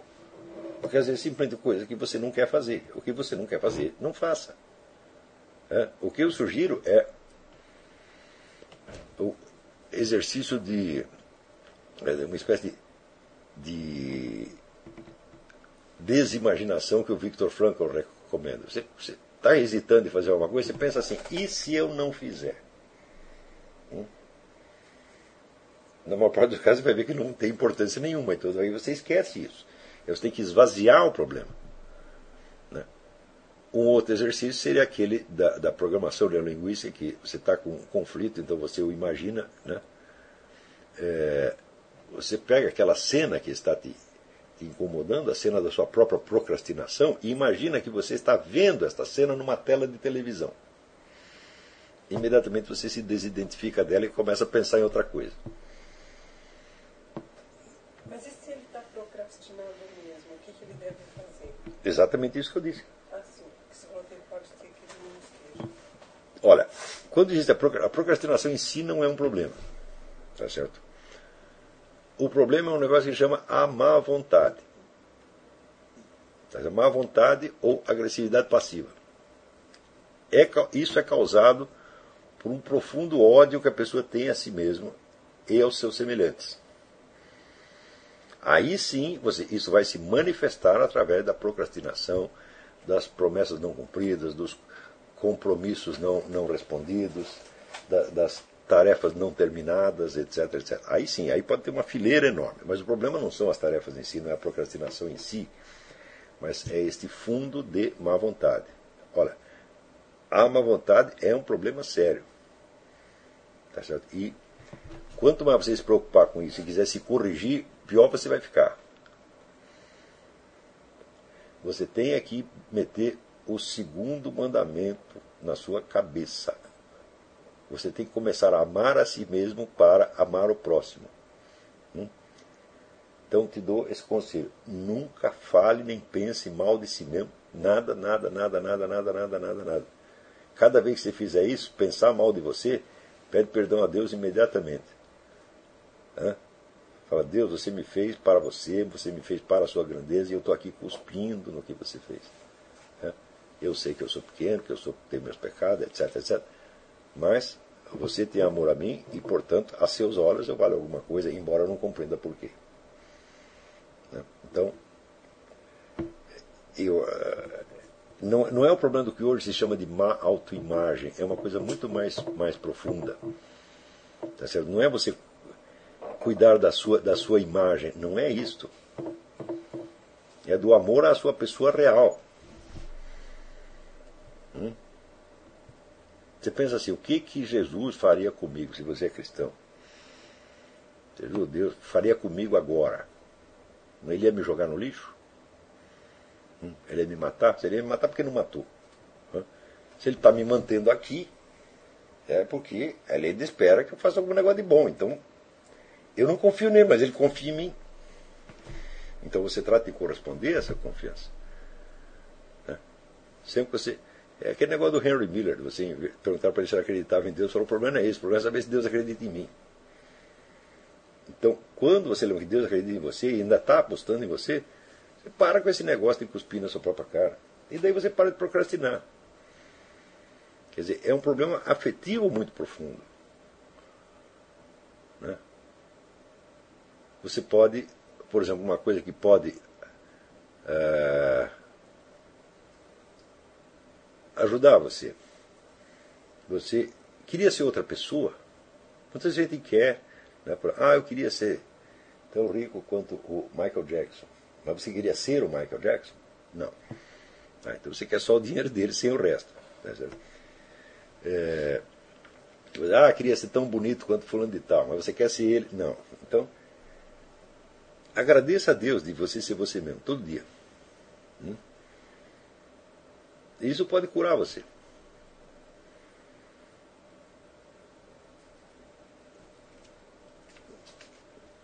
Muito bem. Como o professor Napoleão recomenda a repetição dos exercícios para fixação do conteúdo, nos próximos dias enviarei para a parte do seminário os exercícios que fiz digitados com espaço para responder com o meu gabarito. Ah, você mesmo está inventando exercício? então, meu Deus do céu, você já resolveu o problema.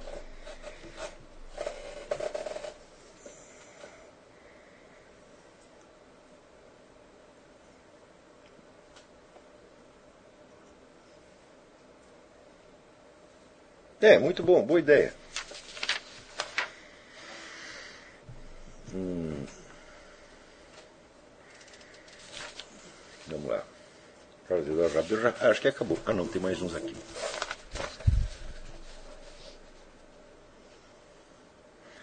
Uh, professor, essa estrutura do pensamento milenarista se encaixa na doutrina protestante? Certamente, certamente. Lutero era milenarista do brabo. Hum? Digo isso porque, sendo protestante batista, aprendi sobre o reino milenário de Cristo como uma imposição dele sobre o mundo. O problema é o seguinte, o problema, já expliquei, não é ser milenarista. Não terrestralize o milenarismo. Hum? Milenarismo é sua esperança, não que vai acontecer tal ou qual coisa na história do mundo, mas sua esperança na salvação do juízo final. Só isso. Não para de projetar isso na história. Né? E Deus, Deus sabe o que vai fazer conosco no final e espero que Ele nos salve. É só isso. Você, tá, você pode ser batista, presbiteriano, evangélico, qualquer coisa que você queira. Vai funcionar. Agora, se terrestrializou, começou a especular muito sobre a história, especular é sobre, sobre a história na perspectiva milenarista sempre dá errado. Por quê? Porque a história não é a vida do indivíduo que possa ser planejado desde o mimar do futuro. A história não tem forma. Tá? Acho que isso responde. É?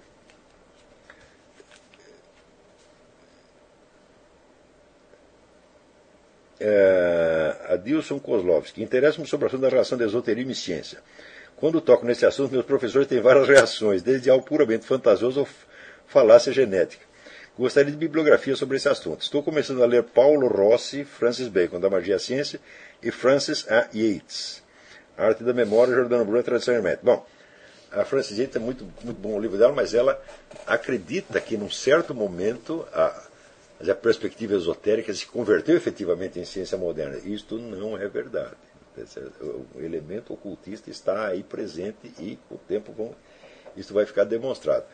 Né? Eu pretendo demonstrar isso no meu livro A Mente Revolucionária. Mas esse é um dos pontos mais difíceis da, da, da pesquisa. Por quê? Porque só muito recentemente as pessoas começaram a se tocar desse negócio. Tá certo? É... Eu vou escrever alguma coisa sobre isso e te darei algumas indicações bibliográficas, vai saindo, deixa que eu ponho isso no Diário do Comércio. É...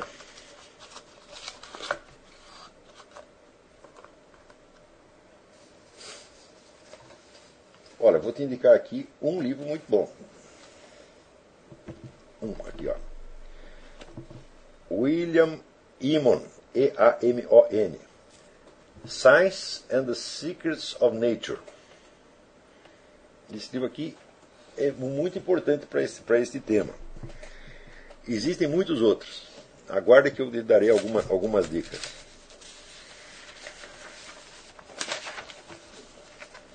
Agora, todo mundo que mexe nesse assunto mexe com uma timidez e com, assim, com um cuidado de não ofender a ciência moderna. Fala, peraí, mas. É, por que isso?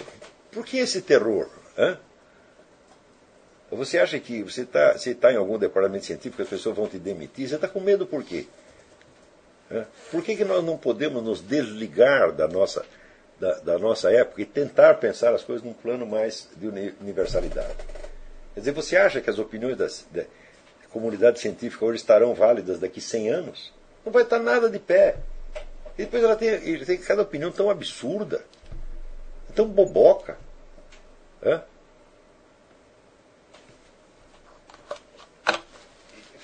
Pega uma cigarra no, no na mala tem, na frente.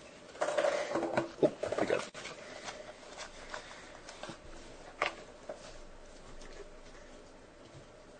Então, hoje em dia o pessoal não é assim. Eles são darwinistas e contra o design inteligente. E, mas não foi o Charles Darwin que inventou o design inteligente? Pô? Como é que você. Tem um, um, um, estudioso, que agora esqueci o nome dele, que ele mostra que essa, vamos dizer, esse, essa figura de linguagem, por assim dizer, esse topos do design inteligente está subentendido em toda a estrutura do, do, do evolucionismo darwiniano. Então, se você jogar fora uma dessas coisas, você vai jogar fora outra. Você pode até inventar outro evolucionismo, mas não, não diga que é darwiniano.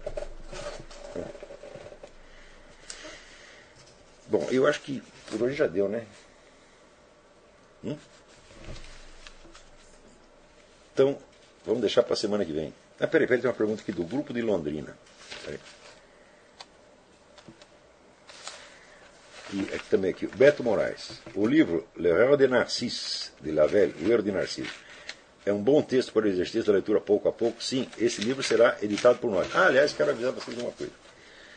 É, vários livros que são aqui mencionados, nós vamos publicar dizer, uma edição especial para vocês, para os alunos do seminário. Tá certo? A preço, preço de banana. 15 pau, 20 pau no máximo. Entendeu? É, e depois, o que sobrar da edição, nós colocaremos à venda por, por outro preço bem maior. É, quando cada livro estiver já em impressão, eu vou anunciar isso aqui para que vocês encomendem um livro. Tá certo?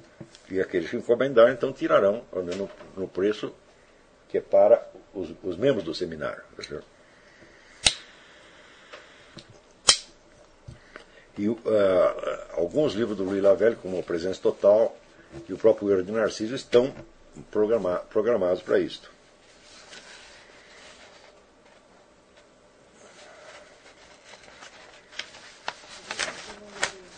E aqui pergunta do Guru André. Em sua obra Eu e Tu, Martin Buber distingue duas maneiras de percepções determinadas pela palavra princípio que adotamos no conhecimento da realidade.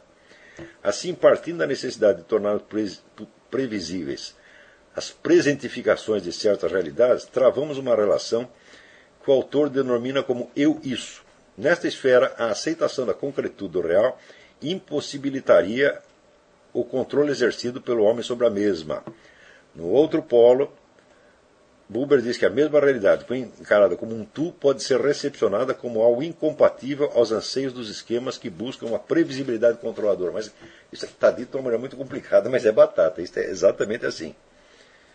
Então,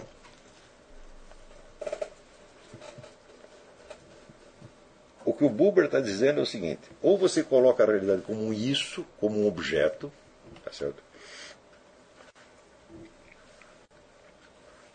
E, portanto, você, ao fazer isto, você é obrigado a adotar entre ela aquela atitude abstratista que nós referimos, referimos no começo, que é a atitude da chamada ciência moderna, vai quer dizer que vai recortar certos pedaços que convém a ela e não à realidade, e tão logo consiga descobrir alguma relação constante, faz disso o centro da realidade, e apaga a realidade concreta e substitui a realidade científica. A visão científica do, do cosmos passa a se substituir ao cosmos.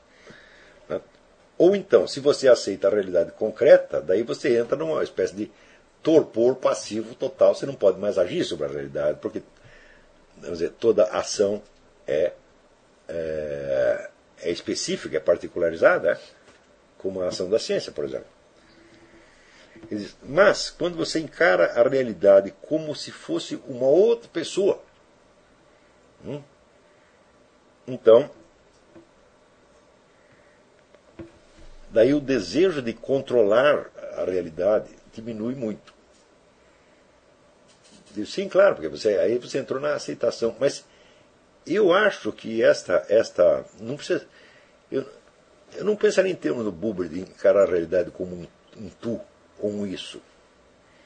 Tá certo? Eu não consigo, não consigo pensar nesses termos. Não é isso? Eu não posso pensar a realidade como um tu porque eu estou dentro dela. Eu acho que a ideia de presença total. Buber é um pensador muito sugestivo, muito interessante, muito rico, mas comparado com a explicação do Louis Lavelle fica até meio primário, entendeu? Porque a presença total não é uma presença diante de mim, é uma presença na qual eu estou. Eu me constituo como eu consciente na medida em que eu assumo a presença total na qual eu estou. Ou seja, não há esta coisa do sujeito ser como oposto ao objeto. É a consciência da presença total que me constitui como eu consciente. Quanto mais eu aceito a presença total, mais eu sou eu mesmo. Quer dizer, a consciência se intensifica pela aceitação da presença total. Agora, esta coisa do sujeito como oposto, vamos dizer, o objeto, essa é a perspectiva idealista, e que é a perspectiva da ciência moderna. Aqui tem o sujeito observador, que sou eu, e ali está o objeto. Né? Eu digo, mas não tem sujeito observador nenhum, eu só observador não é minha natureza, eu não sou, por natureza, um sujeito observador aquele negócio do Descartes, do eu pensante. Tem o eu pensante e o eu, e o eu que tem extensão. Então aí é o, como é que diz, é o totalmente subjetivo espiritual e totalmente objetivo material. Isso é maluquice. Hã? Ser sujeito do conhecimento é uma função minha e não a minha natureza. Se eu não fosse existente, eu não poderia ser pensante também. Hã? Não é o penso logo existo. O penso logo existe é apenas uma forma até idiota de demonstrar a própria existência. Né? Pensar é uma, da, é uma das modalidades da minha existência. Conhecer é uma das modalidades da minha existência. Só que para eu ter esta modalidade eu preciso ter existência. Eu tenho existência onde? Na presença total. Então é a noção da participação. É a intensificação, vamos dizer, da sua consciência de presença. A sua presença no mundo faz parte da presença total. Então, não dá para equacionar isso em termos de eu e tu. Né? Eu acho essa abordagem do Buber, ela, é, como figura de linguagem, ela pode funcionar, mas eu acho que não funciona. Eu não acho que.